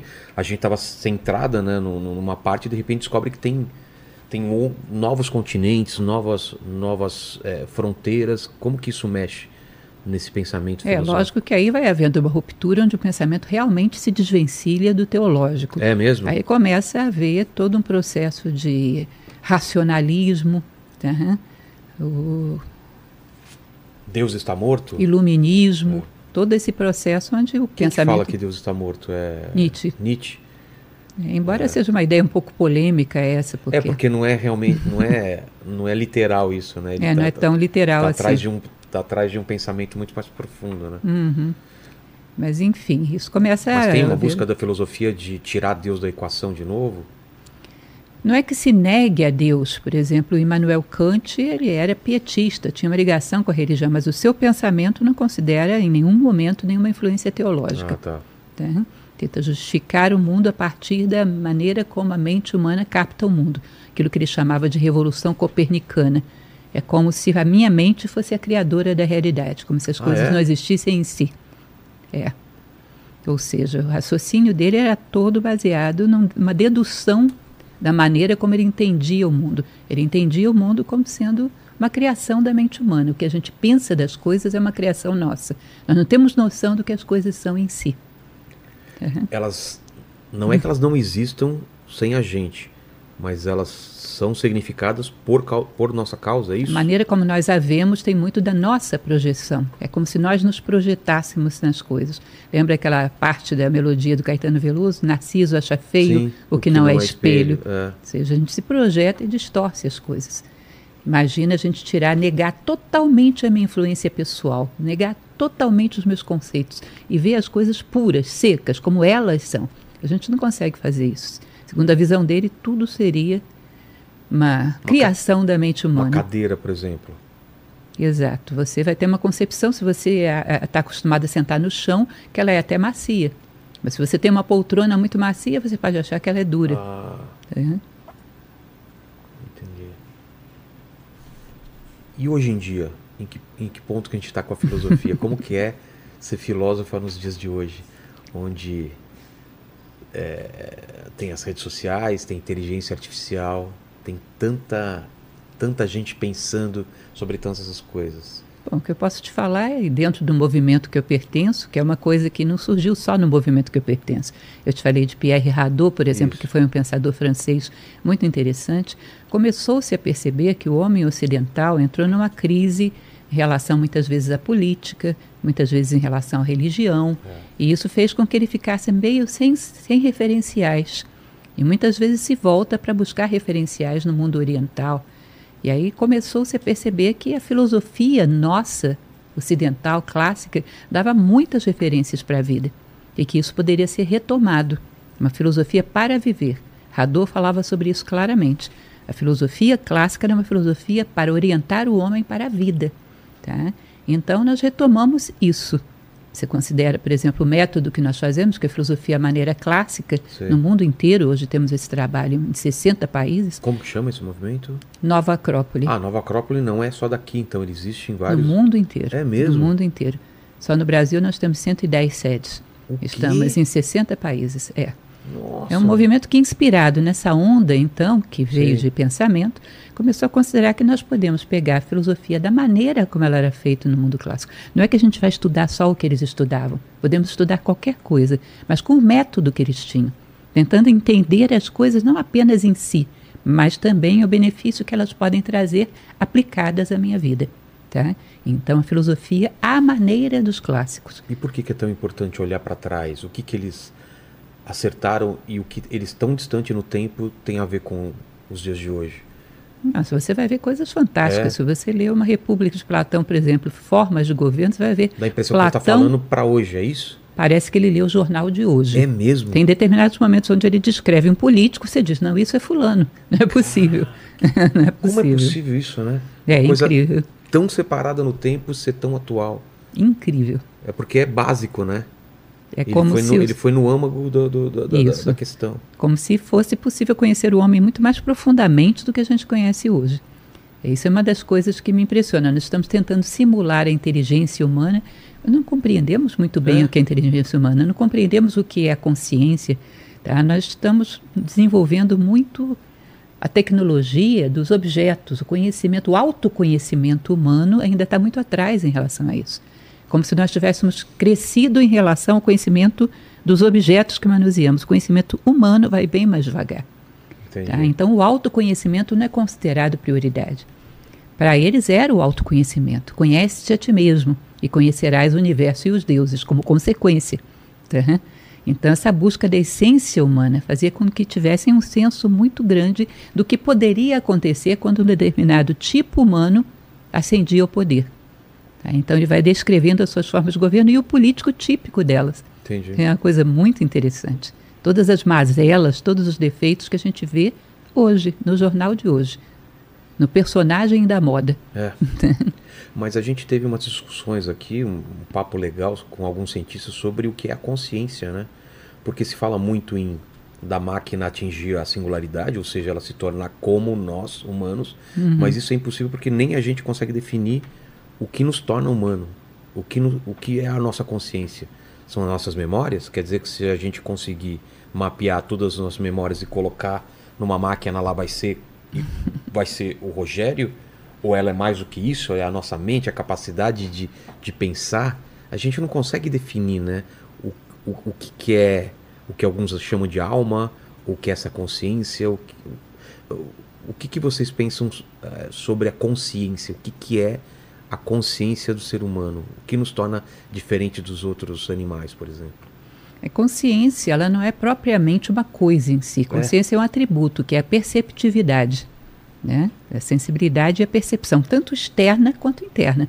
Ela é capaz de captar coisas dentro de nós, o autoconhecimento, por exemplo. Amor, ódio, tudo que a gente pode sentir. Isso. Ela é capaz do autoconhecimento virar-se para dentro e para Tá. fora, perceber as coisas. Ela é perceptividade. Agora, a grande questão é quem tem essa perceptividade. Então, Tá? mas Quem é o ser é, são que tem sentidos, essa né? Ou perceptividade. seja, como a gente interage com o mundo exterior, como chegam essas, essas percepções até mim, contato. É, eh, isso são mãos mecânicas É. que trazem expressões do Isso. mundo para nós. que, Mas a além disso, capacidade é- de recebê-las, que elas Ixi, façam sentido, de é decodificá-las, é. nós organizamos isso dentro de um sentido, segundo valores. Uma máquina pode, hoje em dia, perfeitamente filmar uma determinada cena e descrever os objetos que Fala estão ali. Isso. cor. Pode descrever, mas ela não, não, que- não é capaz de estabelecer laços entre eles, por exemplo, afetivos. Exato. Não é capaz de se inspirar por eles e criar um poema. Tem muitas funções que são exclusivas de um ser humano, né? que partiriam, se nós voltássemos lá para aquela ideia de Platão, É. da nossa essência, que também está naquele plano das ideias.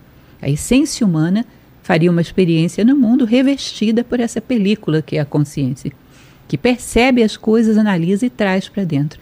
É exatamente essa essência que alguns chamam de alma, numa vertente mais teológica, né?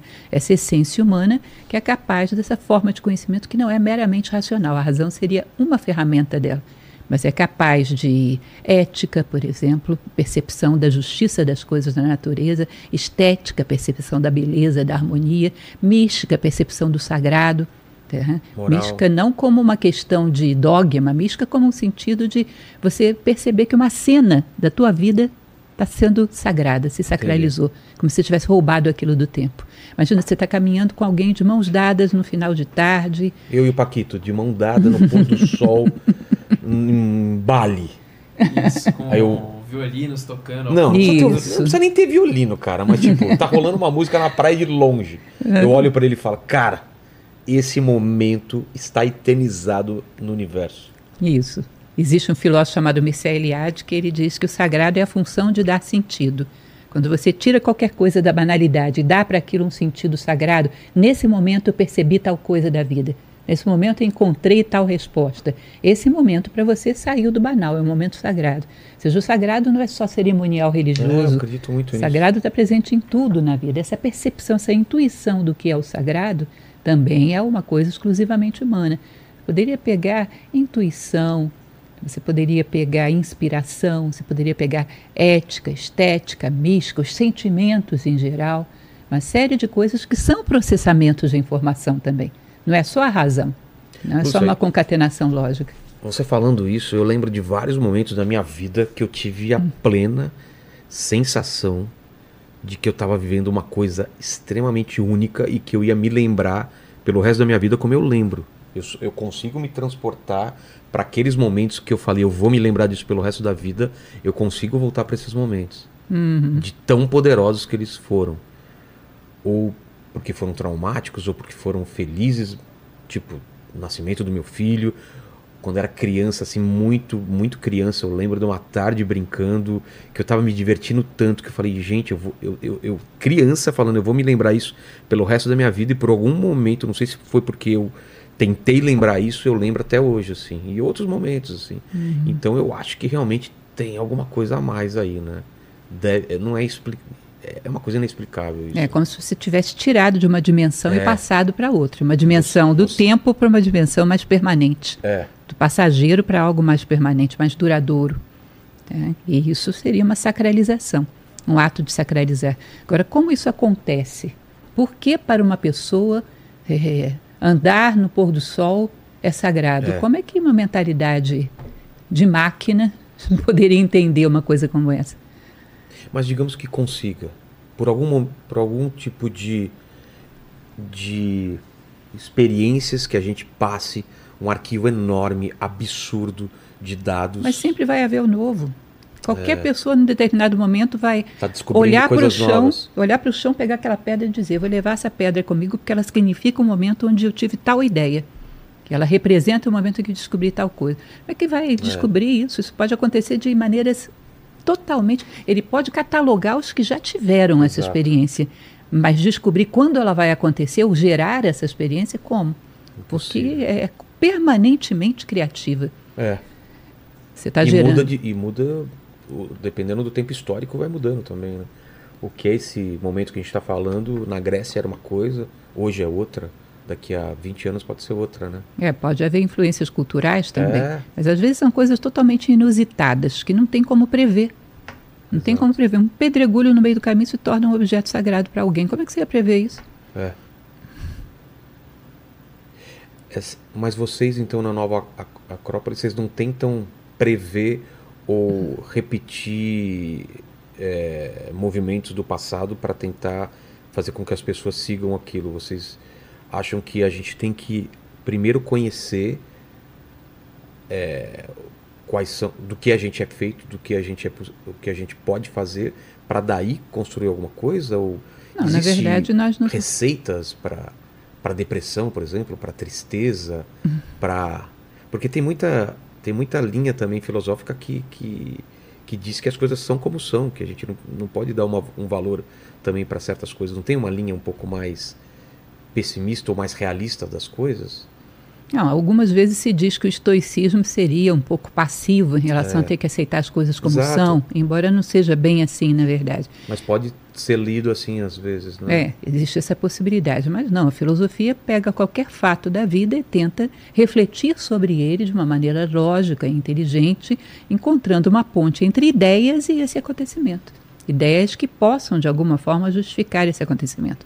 Não vou falar da depressão patológica propriamente dita, porque aí já é uma questão médica realmente. A melancolia. Mas a melancolia, é. por exemplo, a tristeza, muitas vezes você pode analisar como uma apatia pela falta de alternativas que a vida nos dá. É. Se você Ou uma considera- lembrança de um passado que não vai voltar, né? Uma saudade né, do passado. Sobretudo essa questão de que a vida muitas vezes fecha as alternativas para nós. Uma vez foi feita uma pesquisa Fecha demais, hein? hein? Hein, ô Paquito?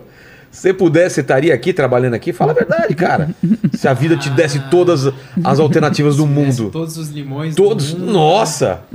Nossa, eu definitivamente não estava aqui, eu estava em casa dormindo. Não, eu tô. Olha só, eu pensando em coisas Todas- muito. De todas as possibilidades do mundo, eu estaria em casa dormindo. Sério mesmo? Todas. Todas, todas as possibilidades possíveis e imagináveis. Tá aí um cara que se satisfaz com pouco, né? Mas isso não é, não é bem esse tipo de alternativa que eu estou falando. Por exemplo, a felicidade. É. Fizeram uma pesquisa em vários lugares do mundo, perguntando para as pessoas o que era felicidade para elas. o Isso é resultado dessa pesquisa foi compilado depois eles chegaram à conclusão que a felicidade para a maior parte dessas pessoas dessa amostragem era um padrão de consumo equivalente a um homem norte-americano mediano. Ou seja, ter esse padrão de consumo. Tem uma casa, tem um carro. Isso, não que elas tenham falado isso, Sim, mas, mas é isso, basicamente, né? tá? Sei. Agora, se você pega um planeta como o nosso, já estamos nos 8 bilhões, e multiplica isso pelo padrão de consumo de um homem norte-americano mediano, não tem nem existiria planeta, planeta, é. que suporte isso. Então, você condena as pessoas a sonharem com uma felicidade que elas não vão alcançar. Então, logicamente, se elas não vão alcançar essa felicidade, tem que existir rotas de fugas para que elas se satisfaçam. Senão vem a frustração. Exato. Então elas começam a fugir, ou elas caem na melancolia, na tristeza, porque a vida começa a ficar sem sentido, ou elas começam a pegar rotas de fuga. Vícios de todos os tipos, desde os vícios mesmo de drogas, de bebida, até consumismo, É. até bisbilhotice, até todos os vícios humanos, né? começa a se desenvolver vícios todo tipo de novidade que surge. Surge rede social, sou viciado em rede social. Vai surgir inteligência artificial, você viciado em chat GPT. É. Ou seja, uma tendência é fugir da vida por todas as estradas possíveis. Por quê? Porque a vida é apática. Gera a vida não tem sabor, a vida não tem gosto. E é Ah, tá. doloroso essa falta de perspectiva. Tá? Então é uma evasão da vida, porque ela não oferece possibilidade de realização. Por quê? Porque eu busco uma realização que não é humana propriamente dita. Eu buscasse uma realização que dependesse apenas de mim, se eu buscasse uma realização que dependesse do meu crescimento como ser humano, isso estaria dentro do meu controle, como diriam os estoicos. E, portanto, a vida teria ga- garra, teria gana, teria sabor, eu teria algo para construir. Exato. tá? Mas, como não depende de mim a chamada felicidade, a vida fica insípida.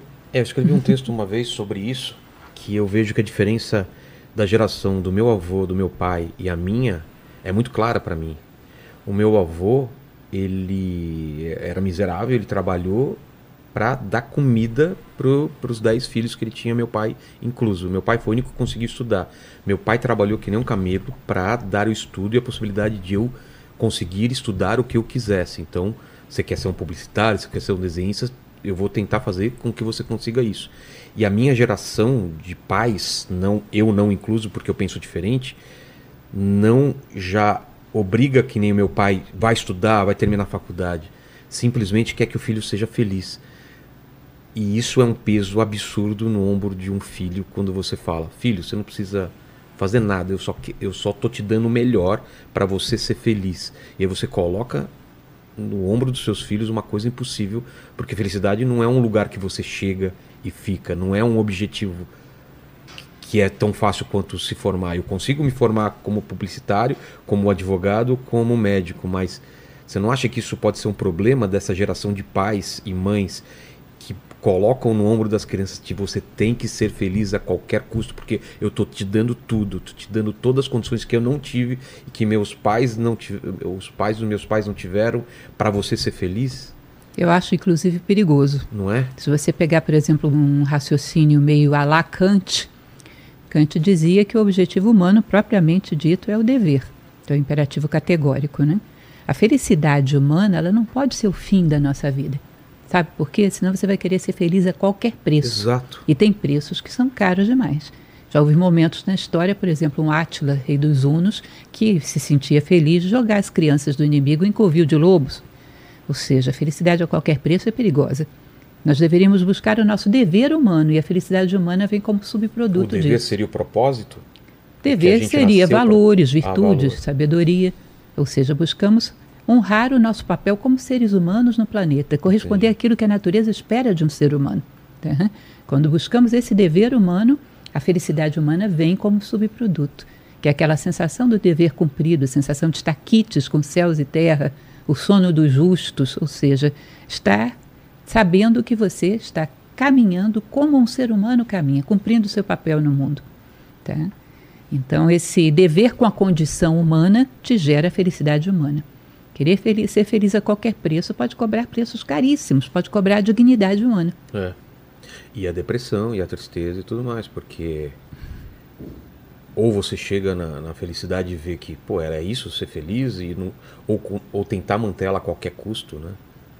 Com essa, essa necessidade de likes, de dopamina, de Chega a recompensa. alegria, né? Felicidade é muito identificada com um estado de serenidade, estar quites com a vida. O que as pessoas chegam hoje é alegria, momentos de alegria. É. Momentos de alegria, evidentemente, não vão ser o tempo todo. tá? A vida tem oscilações, o mundo é dual.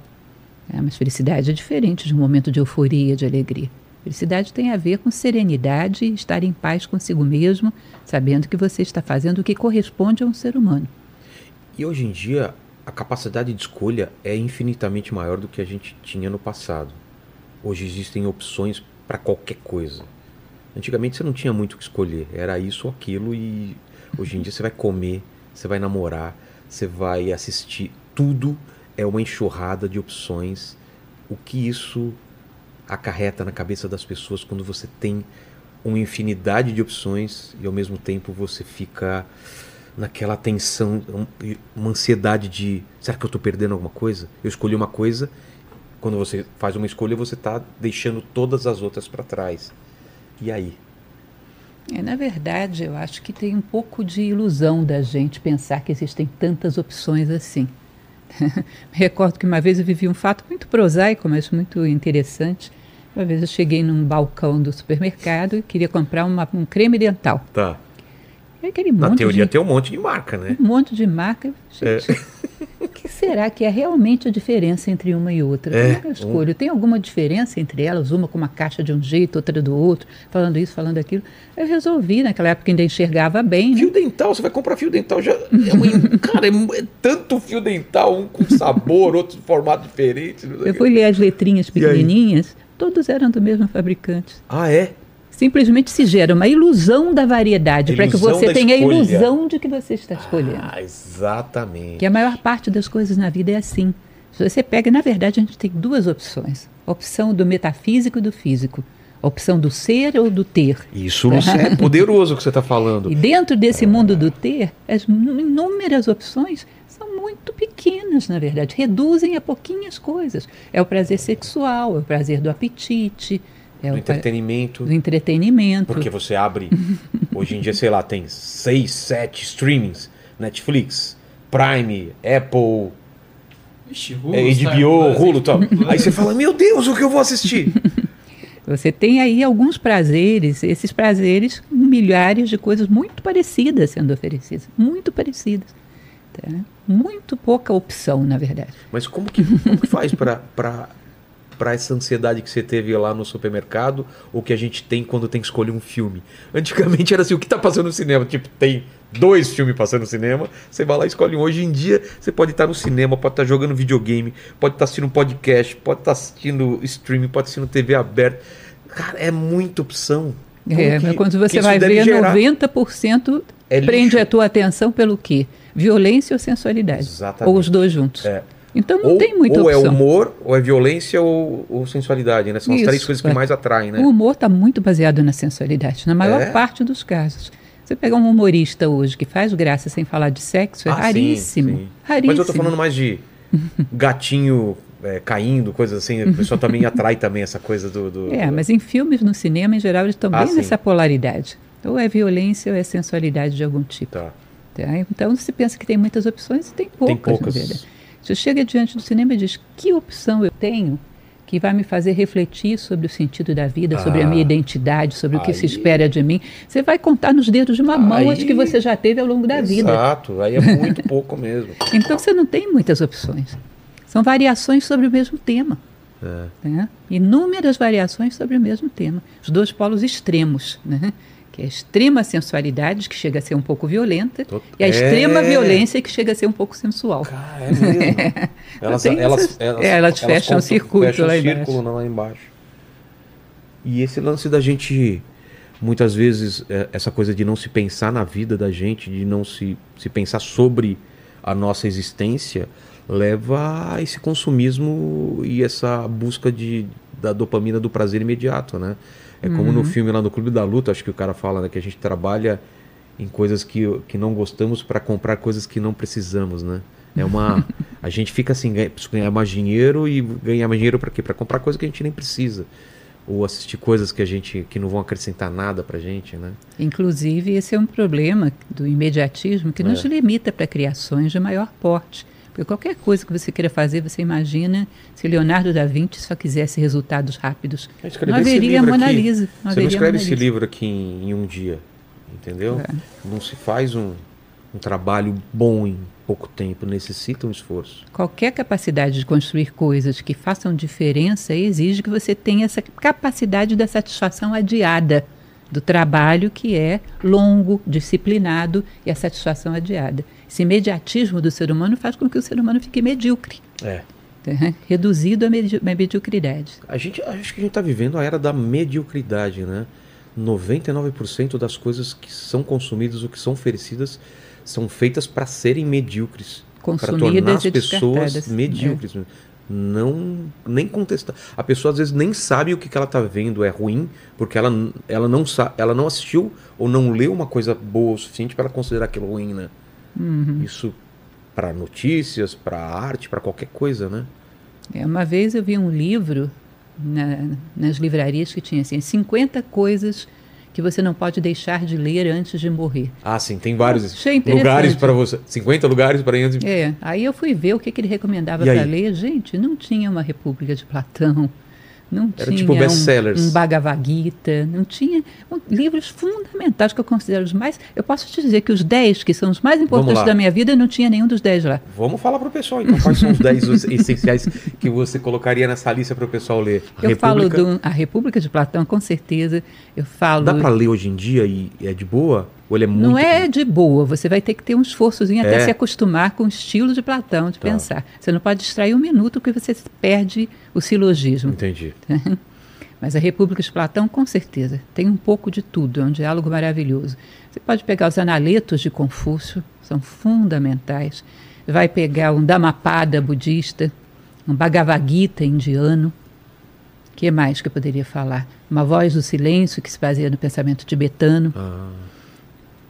Falando de livros é, que, que eu penso que são altamente estruturantes, um Ramayana, que é um clássico indiano, sensacional. Fala o quê? Sobre o quê? Ramayana é um épico indiano que conta a história de um príncipe que teve a sua esposa roubada e vai combater para recuperar a sua esposa. Só que ele é todo simbólico e ele fala de, do ser humano, de oh. todas as suas fraquezas, da existência.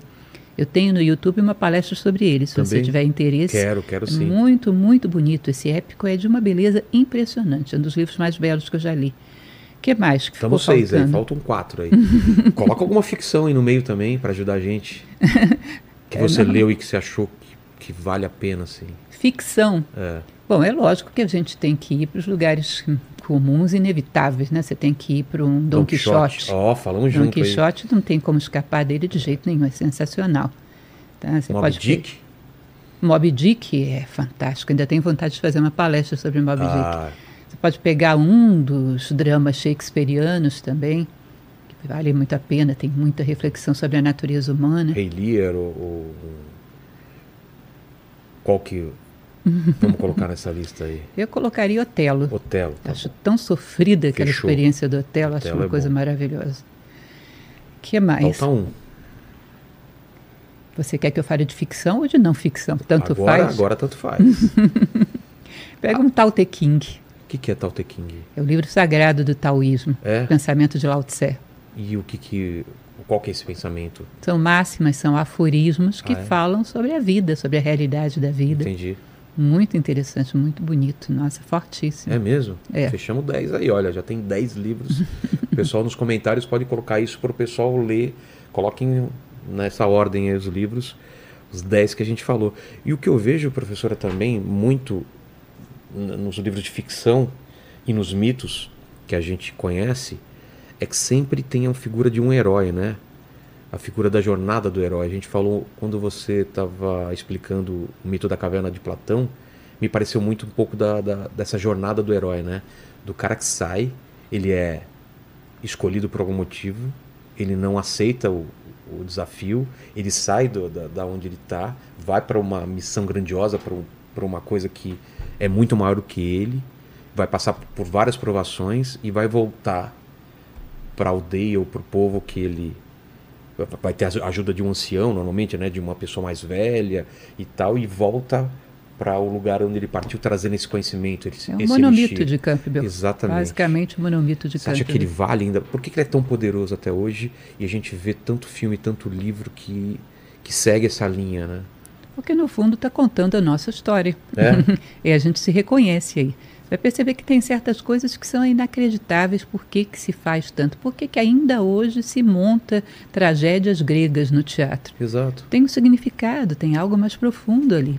Você pegar, por exemplo, na mitologia grega, Cronos devorando todos os seus filhos, é o tempo devorando todos nós. Tá? Se você pega, por exemplo, no mito arturiano, Guinevere traindo Arthur com É. Lancelot, é a nossa, a nossa psique traindo a nossa essência com as coisas passageiras do mundo, com as coisas fugazes. Então, esses mitos, essas histórias tradicionais, esses grandes épicos, estão contando a história do ser a humano. busca do Santo Graal, Isso. inundações, reconstrução depois dessa. A inundação, exatamente porque a água é muito símbolo do mundo material pela horizontalidade. Se você pega um copo como esse, de todo jeito que você vira ele, a água É. está sempre horizontal. Exato. Se eu pegasse uma tocha, de todo jeito que eu viro, o fogo está sempre vertical. Então, essa é a cruz do mundo, representa o mundo material e o mundo espiritual. Então, muito disso de estar engolido pelas águas, mergulhado nas águas, é uma pessoa ter caído no materialismo. Entendi. E aí depois emerge vitorioso, sai dali. Até mesmo um Pinóquio de Carlo Collodi É. tem essa menção. Ou Jonas, né? Na- na- Isso. na dentro da baleia. Entrar no mundo material e saber passar por cima dele, ser vitorioso, ir além, voltar. tá? Voltar para o seu ponto de origem. Todas as histórias de personagens é, heróicos ou míticos, ele tem essa coisa dele ir para o mais profundo, para a sombra e ressurgir, né? Para luz. Não digo todas. Eu A digo que maioria, né? algumas clássicas, clássico não é sinônimo de antigo. Tá. Pode ser uma coisa até nova. Falei de Pinóquio de É Carlo Collodi, por verdade. exemplo. Pode ser até uma coisa nova, mas que segue uma estrutura baseada realmente na experiência humana. Porque tem histórias contemporâneas nossas que não tem sentido nenhum. É. Não tem sentido, não obedece a sentido nenhum. E por que a gente tem essa fixação com a figura do herói? O De uma herói, pessoa que, que, que ela deixa de, de, de pensar no bem próprio e, e, e vai, é, parece com um pouco do Platão, mas ele se referindo aos políticos, mas é o político idealizado, mas essa ideia do cara que se sacrifica pela maioria, pelo, pela humanidade. né? na verdade, se você considerar, por exemplo, a estrutura das religiões, todas as religiões têm lá um, um mestre que para elas é o máximo. Né? No É. cristianismo, Jesus Cristo, no budismo, Buda, no confucionismo, Confúcio e assim por diante. Mas se você se coloca diante de um ser desse, muitas vezes ele está numa distância muito grande, Inalcançável. é inalcançável. Você não se sente né, em condições de ser igual a Buda ou qualquer coisa do tipo. Um herói ele é uma pessoa que está dentro do contexto da humanidade em geral. Poderia ser eu. Poderia ser qualquer pessoa ao seu lado. E, de repente, numa conjunção de fatores, numa circunstância que acontece na vida dele, ele vai muito acima do que o ser humano mediano vai. Ou seja, você olha e diz, fulano, ah, não, se fulano pode, eu também. Portanto, o herói ele relembra quão grande o ser humano pode chegar a ser. Ele aumenta o teto de possibilidades da humanidade. Entendi. Então, ele é algo que tá, ele está, está no comum e, de repente, shh, vem até aqui. Ou seja, se ele pôde, eu também posso. Então, ele devolve ao homem a crença em si próprio. Ele inspira. Isso. Devolve a crença em si próprio e mostra o quão grande nós podemos chegar a ser. Entendi. Cultiva a confiança na humanidade. Entendi. Paquito, dúvidas aí? Você tem alguma dúvida? O pessoal tem alguma dúvida? Você Eu não- pessoalmente? Eu não tenho nenhuma dúvida, porque, Porque- eu sou um cara repleto de, de certezas. sapiência. Exatamente. Ele é um cara que ele atingiu esse esse Ah, mas estado. você não disse que sabia que nada sabia? Como é que É, você está você tá sendo- Mas eu não tenho dúvida, eu tenho certeza que eu não sei. e não quer aprender também, né? Pelo Exatamente. visto, né? Manda. Ó, é, a galera perguntou aqui é, o que é o Kaibalion e quais são as, as lições que a gente pode aprender com, com ele. O Caibalion é um livro escrito em 1908, escrito por três iniciados, ninguém sabe quem foram esses três iniciados, embora haja uma suspeita de que um determinado autor teria escrito, mas isso não é uma certeza absoluta. Esse livro ele é baseado em princípios egípcios, tanto do corpus hermético quanto da tábua de esmeralda. Ele pega esses princípios egípcios e comenta e desdobra como sete leis que regem a vida humana. tá? Basicamente, o- todo o universo seria regido por essas sete leis, segundo esse livro. E aí ele pega essas máximas de origem egípcia e comenta, desdobra de uma maneira muito bonita. Quais seriam algumas dessas verdades, por exemplo? Por exemplo, o universo é mental, que é o plano das ideias de Exato, Platão. exato. O universo é Olha só. mental. Princípio da correspondência, o que é acima, abaixo. Tá. Tá? Então, são uma série de princípios, sete ao todo, que vão criando a estrutura, o esqueleto do funcionamento do universo como um todo, segundo a tradição egípcia. Tá? E aí ele desdobra um pouco desses princípios, o que dá para a gente entender, né? porque deve ter milhares de aplicações. Ele desdobra um pouco para que a gente possa aplicá-los na nossa vida, a nosso favor. Entendi. Uma das coisas que eu mais tenho pensado sobre, não porque eu estou com vontade de morrer ou penso em morrer um dia, porque talvez eu seja eterno, né? Quem sabe? É, uma É. esperança que eu tenho. É, pelo tanto que você já viveu, parece mesmo que. Não precisava também humilhar, né, Paquito?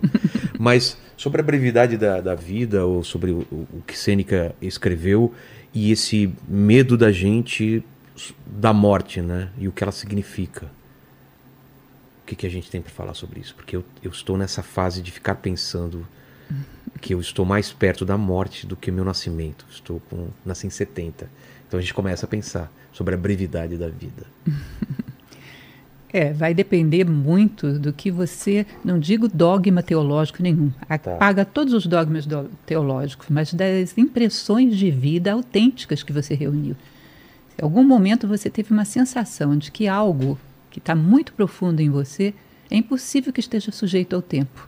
Não sei se você já fez essa experiência, lembrar de um fato da sua infância, de um fato da sua adolescência, de um fato da juventude e um fato bem recente da Tá. semana passada. Você percebe que o corpo mudou, o cenário mudou, você sente que tem um observador que está lá no fundo, É. olhando a vida, Sim. que é sempre o mesmo em todas? É. Você percebe que esse observador que toma assento lá no profundo da consciência, ele permanece sempre o mesmo. Sim. Tá? Ou seja, havia um fio contínuo, há um fio contínuo, que faz com que todas essas experiências sejam tuas.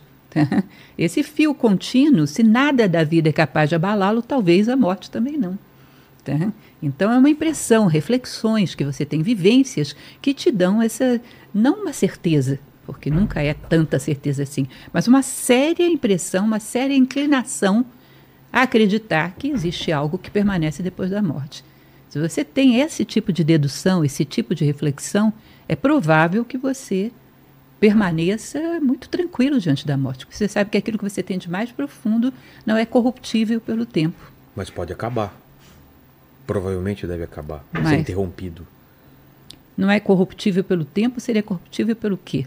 pela minha não consciência. Eu tô falando que não acredito. Eu acredito que existe alguma coisa a mais. Mas eu tô falando, existe uma grande chance de ser só isso. E acabou. É isso que eu falo. Sim, eu estou te dizendo que se você pode pensar isso se você não tem nenhuma experiência de permanência. Se você tem uma experiência de permanência, você tende a acreditar que não é isso. Na hora H, eu já vi pessoas que têm uma crença religiosa muito intensa, que diante da morte ficam apavoradas, porque percebem que essa era só uma crença superficial. Ah, Não estava baseada numa convicção real, Uma fundamentada numa reflexão que você extraiu da vida. E aí, na hora da experiência mesmo, ficam inseguras entendi. Uma vivência tua, uma experiência que você tem, que você sinta que existe algo mais profundo. Tá? Essa percepção de que existe algo que não muda na tua vida inteira, ou outra experiência qualquer que você tenha tido que te dê essa impressão. Sócrates dizia que cada coisa se destrói por, pelo mal que lhe é próprio. Por exemplo, o mal do ferro é a ferrugem. Então, se ele tiver que se destruir, vai ser por aí. O mal de um alimento é o apodrecimento. Se ele tiver que se destruir, vai ser por aí. Entendi. O mal da alma são os vícios. Mas os vícios não destroem a alma. Se ela, porque você comete todos os vícios e não deixa de ter alma por Ah, causa tá. disso. É verdade. então, se a alma não se destrói pelo mal que é próprio dela, ela não vai se destruir por mais nada. ah, entendi. né? Então, argumentos desse tipo, Shankaracharya também fala sobre isso, argumentos desse tipo que vão te dando uma sensação de que é lógico que haja algo que permanece. Bom, se você tem essa, esse embasamento, você se comporta de maneira muito serena diante da morte. Agora, se os seus embasamentos todos estão em sistemas de crenças que não foram muito aprofundados numa experiência, talvez você entre em pânico, talvez entre em desespero. Tá? Depende muito de como você viveu a vida. Depende muito. Sêneca falava o que sobre isso? Quem foi Sêneca e, e qual. Sêneca foi um grande pensador estoico, mais antigo deles, né, do Sim. estoicismo romano. Tá. Uhum. Sêneca falava que a vida ela tem duas possibilidades. Aliás, não é Sêneca que fala isso, é Marco Aurélio que fala Tá. sobre isso, mas é bem parecido, é da mesma escola. Marco Aurélio dizia que tem duas possibilidades. Ou a vida acaba quando acaba o corpo material, que aí você, pelo, em primeiro lugar, ou a vida continua depois que você perdeu a vida material, Certo. que aí seria bom que você fosse bom agora, porque você pode dar sequência a essa bondade depois, ou a vida não tem nada depois da vida material. Aí seria bom você ser agora, porque é a única oportunidade que você tem de sê-lo.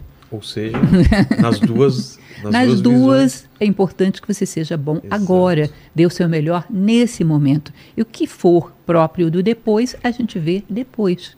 Que maravilhoso isso. Simples e claro, essa é uma É. visão estoica, né? Faça o que é próprio teu, o teu melhor nesse momento. E o que vem Não, que eu- depois a gente vê. Isso é uma coisa maravilhosa, sabe para quem ouvir? Paquito. Dê o seu melhor agora, cara. Não fica me falando que, ah, na próxima reencarnação eu vou ser um melhor profissional e tal. Seja bom agora, Cara, cara. o que fazer hoje você pode deixar pra amanhã. E o que fazer não amanhã diga você isso. pode deixar pra nunca Eu fazer. tenho que discordar de você. O Paquito é um Exato. sábio. Ele, é um sábio, porque ele disse que só sei que nada sei. É. Eu costumo dizer que eu só sei que nada sei porque o Sócrates disse, porque senão nem isso eu saberia. Exatamente. Então ele é um sábio. Fala, sabe, o que mais o pessoal tá perguntando aí? Ó, o pessoal perguntou aqui como que a filosofia pode ajudar a gente a solucionar problemas rotineiros, problemas do mundo real. Aí eles deram como exemplo aqui, ah, questões de meio ambiente, de economia ou coisas é, palpáveis, assim. Por exemplo, questões de meio ambiente. Nós trabalhamos, fazemos um trabalho muito admirável, as iniciativas na área de ecologia para preservação de floresta, preservação de animais em extinção. Mas se a gente parar para pensar filosoficamente, talvez o ser que esteja em maior perigo de extinção sobre a face da Terra, guardando as suas peculiaridades, guardando as suas características, o ser em maior perigo de extinção talvez seja o próprio homem. Com certeza. Se você define o homem como um ser com valores, virtudes e sabedoria, vai na rua e encontra um homem desse tipo e traz para mim. Eu sou capaz de te desafiar. Eu vou buscar um bico-leão dourado, você vai buscar um homem assim. É. Eu chego com uma meia dúzia de bico-leão dourado e você tem dificuldade de encontrar um homem assim. Agora você percebe que, percebe que se você preservar o ser humano na sua condição humana plena, ele preserva todo, tudo mais por acréscimo, como diz a Bíblia. Buscar seu reino em primeiro lugar e tudo de, todo o demais te será dado por acréscimo. Um ser humano pleno preserva a floresta amazônica, preserva mico-leão dourado, preserva tudo o que há para ser preservado. Agora, se você tenta preservar as coisas sem preservar a condição humana autêntica, o que você vai fazer é provisório. A próxima geração destruirá de novo. Tá? Então, começa por um pouco de ecosofia, trabalhando para a preservação da condição moral do homem, a condição espiritual do homem, para quem acredita nela, né? ou seja, estruturar o homem como tal. Diógenes, que é aquele filósofo que a gente falava dele, diz que ele todo dia, meio-dia, ia para a ágora com uma lamparina acesa. Chegava bem pertinho do rosto das pessoas, meio-dia. E o pessoal dizia: O que, que você está procurando, Diógenes? Ele dizia: Estou na procura de um homem, mas hoje não achei nenhum, vou embora. E hoje ele estaria procurando de, E ainda. Hoje a procura seria bem mais difícil. Bem mais difícil. mais difícil. Ou seja, se você não preserva o ser humano como um ser com valores, com virtudes, com sabedoria, preservar as outras coisas é paliativo. Tem que começar por aquele que está destruindo as coisas, por aquele fator de desajuste, que é exatamente o ser humano. Exato. Tá? Então o trabalho tem que ser feito em conjunto, dentro e fora. Como dizia um grande mito, que é o mito de Teseu e Minotauro, né? Teseu entrou dentro do labirinto e matou o Minotauro como? Com um machado de duplo fio, Por que significa o trabalho externo e interno ao mesmo tempo. Entende? Ele só conseguiu matar o Minotauro, que é essa besta que escraviza o ser humano, usando o machado de duplo fio, trabalho interno e externo ao mesmo tempo. Assim é para a gente matar o, o Minotauro dos problemas ecológicos, só trabalhando sobre o homem e sobre o meio. Eu preservo a floresta, eu preservo os animais, mas trabalho para a preservação moral do próprio homem. Senão você faz um trabalho paliativo. O mito do, de Teseu e Minotauro tem, tem algum significado? O novelo de lã que ele, que ele consegue Tem. achar o caminho de volta? Com certeza, é o fio da consciência, né? Que não se perde, você se manter coerente ao longo de toda, toda a sua vida, o fio da consciência. Eu vou lá, faço o que tenho que fazer, volto para o lugar, como se fosse o próprio mito do herói. Volto para o ponto de Ah. partida sem me perder. Entendi. Uhum. Pô, que legal. Fio de Ariadne. É, que é o nome da minha tia. minha tia é Ariadne e minha, minha mãe é Iraíde. São os nomes que. Que beleza. Meu avô Parece deu, minha né? família, né? Minha mãe é Claudineia, meu pai é Venâncio, minha avó é Encarnacion. Ah, para! de onde veio Encarnação? Ah, espanhol. Eu sei, mas não combina com os outros, né? Ah, é. Fala aí. Ó, é, a galera perguntou também é, qual é a visão da filosofia. Acho que você já falou um pouco agora que o Vlad tinha te perguntado, mas a visão da filosofia é sobre a vida e a morte, né? O que é a vida, o que é a morte. É, sobre a morte a gente já falou, né? Tem alguma coisa para acrescentar sobre o que é a vida? Sobre o que é a existência? Sobre o que é a vida, o que a gente poderia falar? Para mim, a vida é mais do que simplesmente um sistema orgânico que está funcionando. Vida é uma capacidade consciente de estar sempre percebendo, assimilando e transmutando em sabedoria. Então, talvez a grande vida seja maior do que simplesmente a vida física. Como um golfinho que, quando mergulha no mar, imagina que você tem um observador submarino. Ele diz que o golfinho nasceu quando ele mergulhou no mar e morreu quando saiu. Entendi. Mas se você tem um observador externo, ele vai dizer que foi o contrário, que ele morreu quando entrou no mar, É. ele nasceu quando saiu. Ou seja, talvez em dois meios diferentes a grande vida continue. O mesmo processo. tá? De um ser cuja consciência capta elementos do meio, traz para dentro, processa, assimila, transforma em sabedoria e continua o seu caminho. Perfeito. A Bruna fez uma pergunta aqui, mas acho que você já respondeu, né? Que ela é, pediu para você explicar o que é o estoicismo. É, a gente já falou. E aí, é, tem uma outra pergunta aqui sobre é, o preconceito. Se a filosofia consegue explicar de onde vem o preconceito, onde estão as raízes do, do preconceito. Sim, eu acredito firmemente que o preconceito está baseado no maior de todos os preconceitos, a base deles que é o pre preconceito personalístico. Eu fecho os olhos e digo: tudo que é meu é superior ao que é do outro. Aí eu abro os olhos, vejo qual é a minha cor de pele, qual é a minha orientação sexual, qual é a Religião. minha nacionalidade, qual é a minha religião, e digo: essas são as melhores. Entendi. É sempre isso. É Inclusive, é a base que pode fazer nascer em outros preconceitos diferentes. Com certeza. É o meu time de futebol, são as minhas Meu signo, crenças. minhas crenças. Isso, tudo que diz respeito ao eu é superior àquilo que diz respeito ao outro, tá? que está profundamente fundamentado no egoísmo. Exatamente. O único preconceito que é aceito é o preconceito musical. Não é? É. Quem não gosta de rock and roll tá muito errado. É verdade. Não Isso é? é verdade. Não é verdade? Isso então é, o verdade. único permitido. O resto é, é ruim. É. Você tem que considerar que em relação ao mundo musical tem coisas que não são preconceito, são pós-conceito. E estão muito bem fundamentadas. Exatamente. Exatamente. Fala, Paquito. Ó, a galera perguntou bastante de alguns filmes e perguntaram se nesses, nesses filmes a gente pode tirar algum ensinamento filosófico. Perguntaram, por exemplo, do filme do Rei Leão aqui. Tem algum ensinamento filosófico que a gente consegue tirar dos filmes? Muitos filmes e, e- e- e desenhos, imagino que o pessoal vai beber na fonte antiga, né?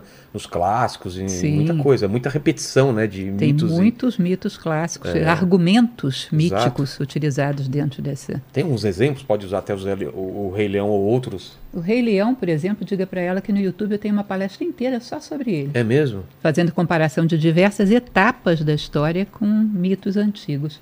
Mas uhum. dá uma pincelada, por exemplo, o que, que qual o mito antigo que a gente a pode... A história, por exemplo, de, de um Édipo querendo restaurar o pai morto, querendo encontrar a origem da sua vida. Essa ideia da restauração do pai morto, de tomar o é seu lugar, né? é muito recorrente. Exato. Uhum. Várias outras passagens que agora eu não estou nem me recordando do, do, do Rei Leão. Eu sei que eu desdobrei ele todo e tirei uns cinco argumentos míticos lá de dentro. Fiz uma palestra sobre isso, agora eu não me recordo. E você vê muitas histórias onde o personagem principal, ou o herói da história, é órfão, né? E ele está atrás de descobrir a própria identidade, né? Quem é ele no mundo, quem são os pais, por que, que ele é o que ele é, né? Como Harry Potter e tantos outros filmes ou livros de sucesso, assim, né? É, chega a descobrir em determinado momento que seus pais não eram seres normais, Exato. eram seres que tinham algum poder especial, eram seres divinos, é. tá? Esse argumento também é muito comum. Exato. Tem algum outro, alguma outra obra assim que você acha que, que é legal, um paralelo? É, como eu falei. Guerra nas Estrelas, né? Ela tem, tem muito A Guerra nas Estrelas foi toda orientada por Joseph Campbell, né? É. Ele trabalhou junto com Jorge Lucas o tempo todo. Foi tudo orientada por Campbell. Então Total. ela é baseada no mito do herói o tempo todo. Total. Fala, é, Paquito. Ó, é, tem uma pergunta aqui também do Rafael. Ele perguntou como que nasce uma, uma nova vertente de uma, de uma da filosofia, uma nova escola, uma nova vertente. Ah, isso é legal. Quando que algumas ideias são tão originais que possam ser consideradas uma nova escola, uma nova vertente? Eu não diria. Quem define isso? Eu não diria que é só porque a ideia é original. Eu diria porque ela veio no momento histórico onde ela diz aquilo que as pessoas queriam ouvir. Entendi. Porque você pega determinados autores que falaram coisas brilhantes e ficou só neles. Não é. necessariamente criou uma escola. Né? Mas quando uma pessoa diz aquilo que naquele momento histórico se quer ouvir, normalmente isso repercute muito. Tá? Então, nós vamos ver, por exemplo, o existencialismo no século XX tem muito a ver com o desencanto do século XX, com duas grandes guerras, com essa dúvida do ser humano em relação a ele mesmo, em relação ao que, que estamos fazendo aqui, estamos mais destruindo do que construindo. Tá? Então, esse desencanto do século XX bate muito bem com o existencialismo. Entendi. Tá? Então, eu acho que é uma conjunção de uma ideia com um momento histórico que necessita o que se coaduna, que combina com aquela ideia. Tá? Então, ele toma um corpo. E hoje em dia, a gente está em 2023, você vê a, a, a, as, você vê a filosofia olhando para que lado? Um pouco do que a gente está falando, para que linha que a gente está indo agora? Você falou sobre um pessimismo, sobre uma, uma, uma um olhar mais. É, como que é a palavra? Do, do século XX. Né? Um, ele é... O século XX tremendamente pessimista em relação ao ser humano. Mas pessimista, mas outra palavra, né? É, é pessimismo mesmo? Ou é mais realista. Realista não seria a palavra, é, no né? sentido de não acreditar que nada que é belo, é, nobre, é, bom, ele é um pouco iconoclasta. É, exatamente. E hoje você vê uma outra leitura com inteligência artificial, com, com possibilidade de, de viagem a outros planetas, mudou alguma coisa a gente ainda está nessa linha do começo do século XX ainda do pessimismo, ou tem uma outra coisa aparecendo? Eu vejo muitos filósofos entrando em determinadas áreas específicas. Existem filósofos, por exemplo, interessados em inteligência artificial. Ah, é? Existem filósofos interessados em problemas sociais, problemas econômicos. Tá? Não vejo, digamos assim, alguém que lance uma linha nova, pelo menos não estou visualizando com tanta clareza. Tá? A própria ideia que eu falei para você do Pierre Hadot, dessa história da filosofia para a vida, foi também uma linha. Não teve uma repercussão tão estrondosa, porque talvez não fosse aquilo que a humanidade queria ouvir naquele momento. Entendi. Tá? Então não existe nada que esteja assim tão unânime. Saltando aos olhos Isso. agora, né? Uhum. E aí, Paquitos? Ó, oh, e tem uma pergunta aqui da Ana. Ela perguntou se você tem algum conselho é, que tenha a ver com o que você estuda, o que você escreve, é, sobre educação infantil. Se tem algum conselho para preparar as é, crianças. como ela pode. Algum conselho para ajudar ela a educar os filhos dela e tal? É, está ficando um pouco repetitiva a resposta, mas eu tenho que dizer de novo que existe uma palestra exatamente sobre isso. É, como que ela, como é o nome? Pois é, vou lembrar agora alguma coisa sobre educação. Se ela tá. digitar educação, ela vai encontrar lá. Tá. Tem muitos conselhos a respeito da formação moral que se dá, determinadas coisas que você tem que ensinar para que a criança não considere que o ser humano é o único ser que merece respeito na natureza, uma série de conselhos. Mas se eu pudesse resumir a uma única coisa, eu diria que o fundamental para uma criança é que ela admire os seus pais como seres humanos. Que essa criança ela vai passar por muitas vozes, é. muitas delas com um nível de deturpação terrível. A criança vai se tornar um adolescente, a criança sonha com os heróis, com os príncipes e princesas. O adolescente, de alguma maneira, quer viver essa saga heróica. Tá? Ele quer se espelhar em alguém que esteja acima de uma massificação, de uma normose, né? todo mundo igualzinho. Ele quer alguém que seja um pouco mais parecido com o herói, que ousa, que vai além.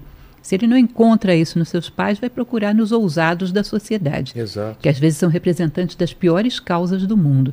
Pode achar que, por exemplo, um traficante é ousado.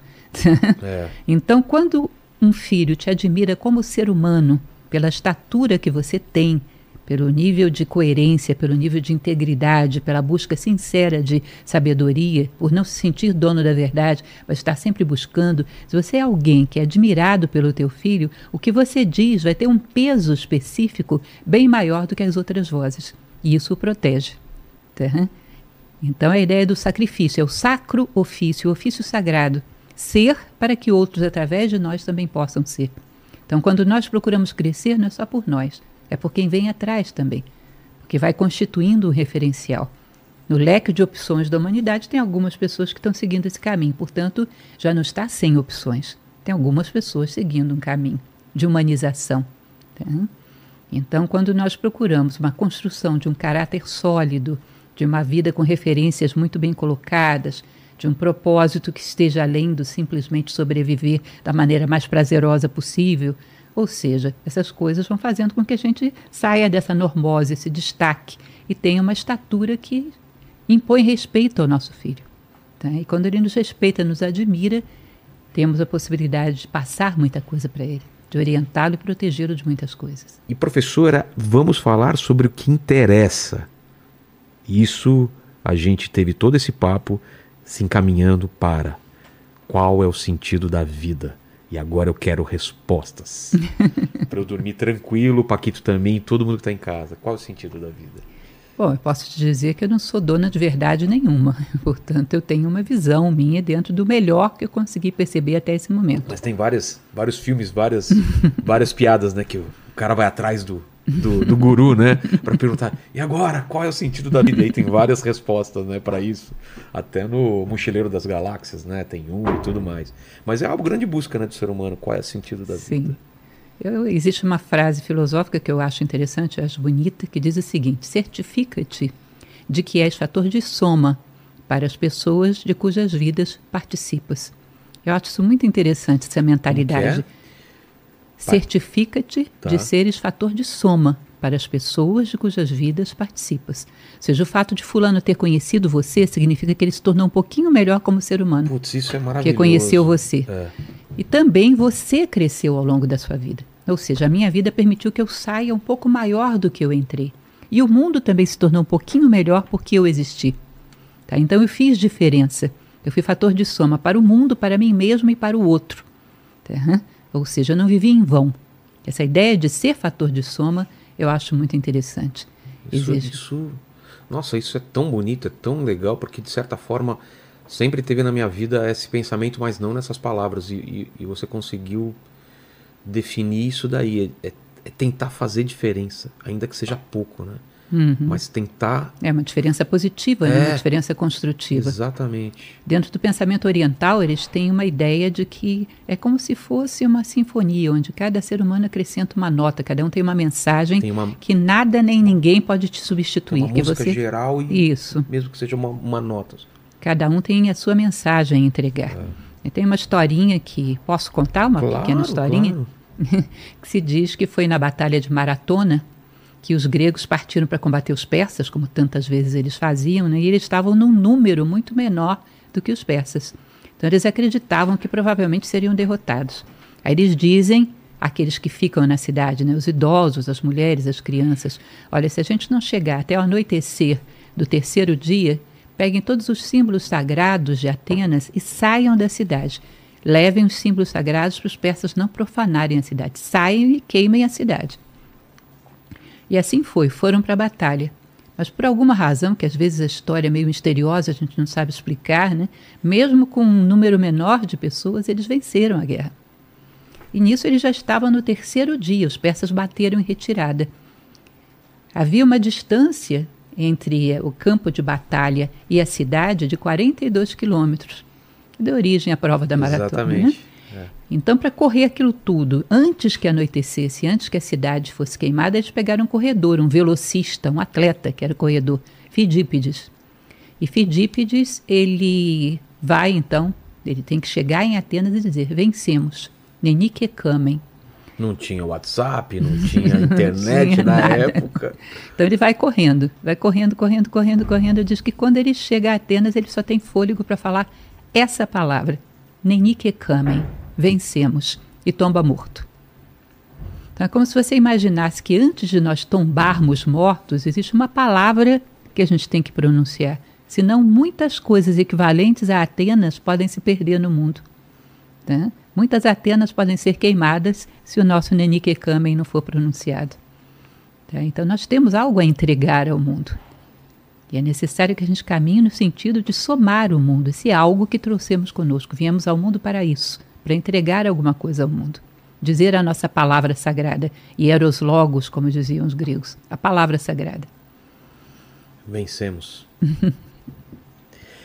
Pô, obrigado demais, professora. Eu acho que foi um papo assim, se não é, é, o melhor, um dos melhores sobre filosofia que a gente teve aqui. Eu descobri várias coisas que eu não sabia e eu acho que merece um outro papo aqui, porque faltou várias coisas. Aí falta, dá pra gente se aprofundar em várias escolas aí, né?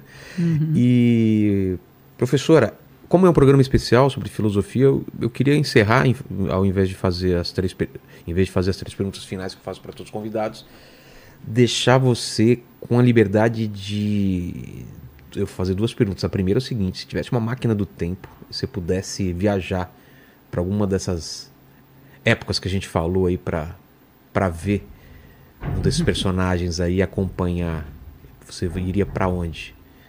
É muito provável que eu quisesse ver Platão. É mesmo? Queria estar tá lá. É uma figura muito especial, um divisor de águas na história do pensamento humano. É mesmo? Eu amo os diálogos platônicos, eu acho que eu não perderia a oportunidade de conhecê-lo. Esse amor platônico tem alguma. Por que, que, se fala em amor platônico? Amor platônico, na verdade, é uma distorção que aconteceu com o passar do tempo. Né? Ah, é? Platão falava para você amar as virtudes, as ideias. E as ideias não têm corpo.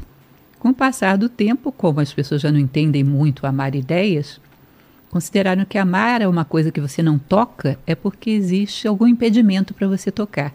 Papai não quer, mamãe não deixa. Uma família é Capuleto, outra é Montecchio. É. existe alguma razão que não te deixa tocar. Então é o amor impossível, o amor não realizado. Originalmente, o amor platônico era o amor, é coisas que você não pode tocar porque elas não têm corpo. Não é porque você pode tocar, não pode tocar porque houve um obstáculo. Entendi. Tá? Então houve essa queda do conceito. Então uhum. não é amor platônico na maior, maior parte dos casos, você é só um stalker só, né? Só tá perseguindo a pessoa, não é? Então se liga aí, mané. E a pergunta então para a gente finalizar, eu queria que você definisse em uma palavra, uma frase, o que é filosofia para você. Filosofia é não desistir de se tornar um ser humano melhor do que eu sou agora. Basicamente é isso. Tem um autor que eu gosto muito, um romancista histórico atual, que é Steven Pressfield, e ele fala que nós nunca devemos desistir de empurrar a humanidade um milímetro que seja adiante no seu longo caminho de volta a Deus. Então, para aqueles que acreditam em Deus, eu acho essa frase muito inspiradora. Amém. Um muito milímetro que seja empurrar a humanidade para frente no seu longo caminho de volta a Deus. Muito legal. Obrigado demais, professora Lúcia. Obrigado, Paquito. Obrigado você que esteve aí com a gente nessa aula maravilhosa. Então, dê suas redes, seu, a, a, todo, faz, dá, faz a sua propaganda aí, fica à vontade ah, agora. Ótimo. É. Eu recomendo, em primeiro lugar, o canal da Nova Acrópole no YouTube. Tá? Que você entra no YouTube e digita Nova Acrópole, já você vai cair é, lá. Eu tô aqui nele, Nova Acrópole Brasil, já está aqui. Isso, tem mais de um milhão de seguidores, é, é um canal que você vai encontrar lá mais de 700 palestras gratuitas. Olha só. E se você tiver interesse numa plataforma de streaming que tem um conteúdo totalmente diferenciado, www.acropoleplay.com.br. É uma plataforma que tem uma mensalidade de R$ 20,40, que é para as nossas obras sociais. E aí dentro você vai encontrar leituras acompanhadas de livros, você vai encontrar muita coisa bonita e interessante. Tá? E além disso, conhecer a Nova Acrópole, né? nosso site, o www.acropole.org.br, conhecer o nosso trabalho que nós desempenhamos em todas as cidades do Brasil. Então, aqui já é um, é um, é um ponto de partida, o, o, canal do YouTube, que eu já, já assisto os vídeos lá, vai lá para conhecer e daí partir para para o site e para conhecer todo o trabalho que vocês fazem, né? Uhum, exato. É isso, Luciano. Ô, Paquito, você prestou atenção no papo? É lógico que eu prestei. Eu duvido que você vai chegar na mesma conclusão que eu. Ah, vamos ver, hein? Então vamos lá. Então, galera, é o seguinte, você chegou até aqui, dá seu like aí, se inscreve no canal, ativa o sininho, torne-se membro para participar de todas as nossas Como lives. essa live agora, né? A gente deu preferência para as perguntas dos membros. É. E é, para você provar pra gente que você chegou até aqui, escreve aí pra gente. Só sei que nada sei. Não, cara, vencemos. Tem que ser vencemos. Ah, Muito mais forte. Escreva nos comentários aí. Se você quiser escrever o que o Paquito falou, também pode, né? Só sei que nada sei. Ou escreve vencemos. A, a decisão é sua, não é? Aí. Inclusive o Jacaré Banguela tem uma piada muito boa sobre essa história aí do. Do maratona, né? é... né? Veja um vídeo do Jacaré Banguela sobre esse maratonista aí, né? Coitado que chegou lá. Não é que o cara chega cansadão, né, velho? Obrigado demais pelo papo. Obrigado mesmo. Obrigado vocês que estiveram até aqui. Fiquem com Deus. Beijo no cotovelo. Tchau.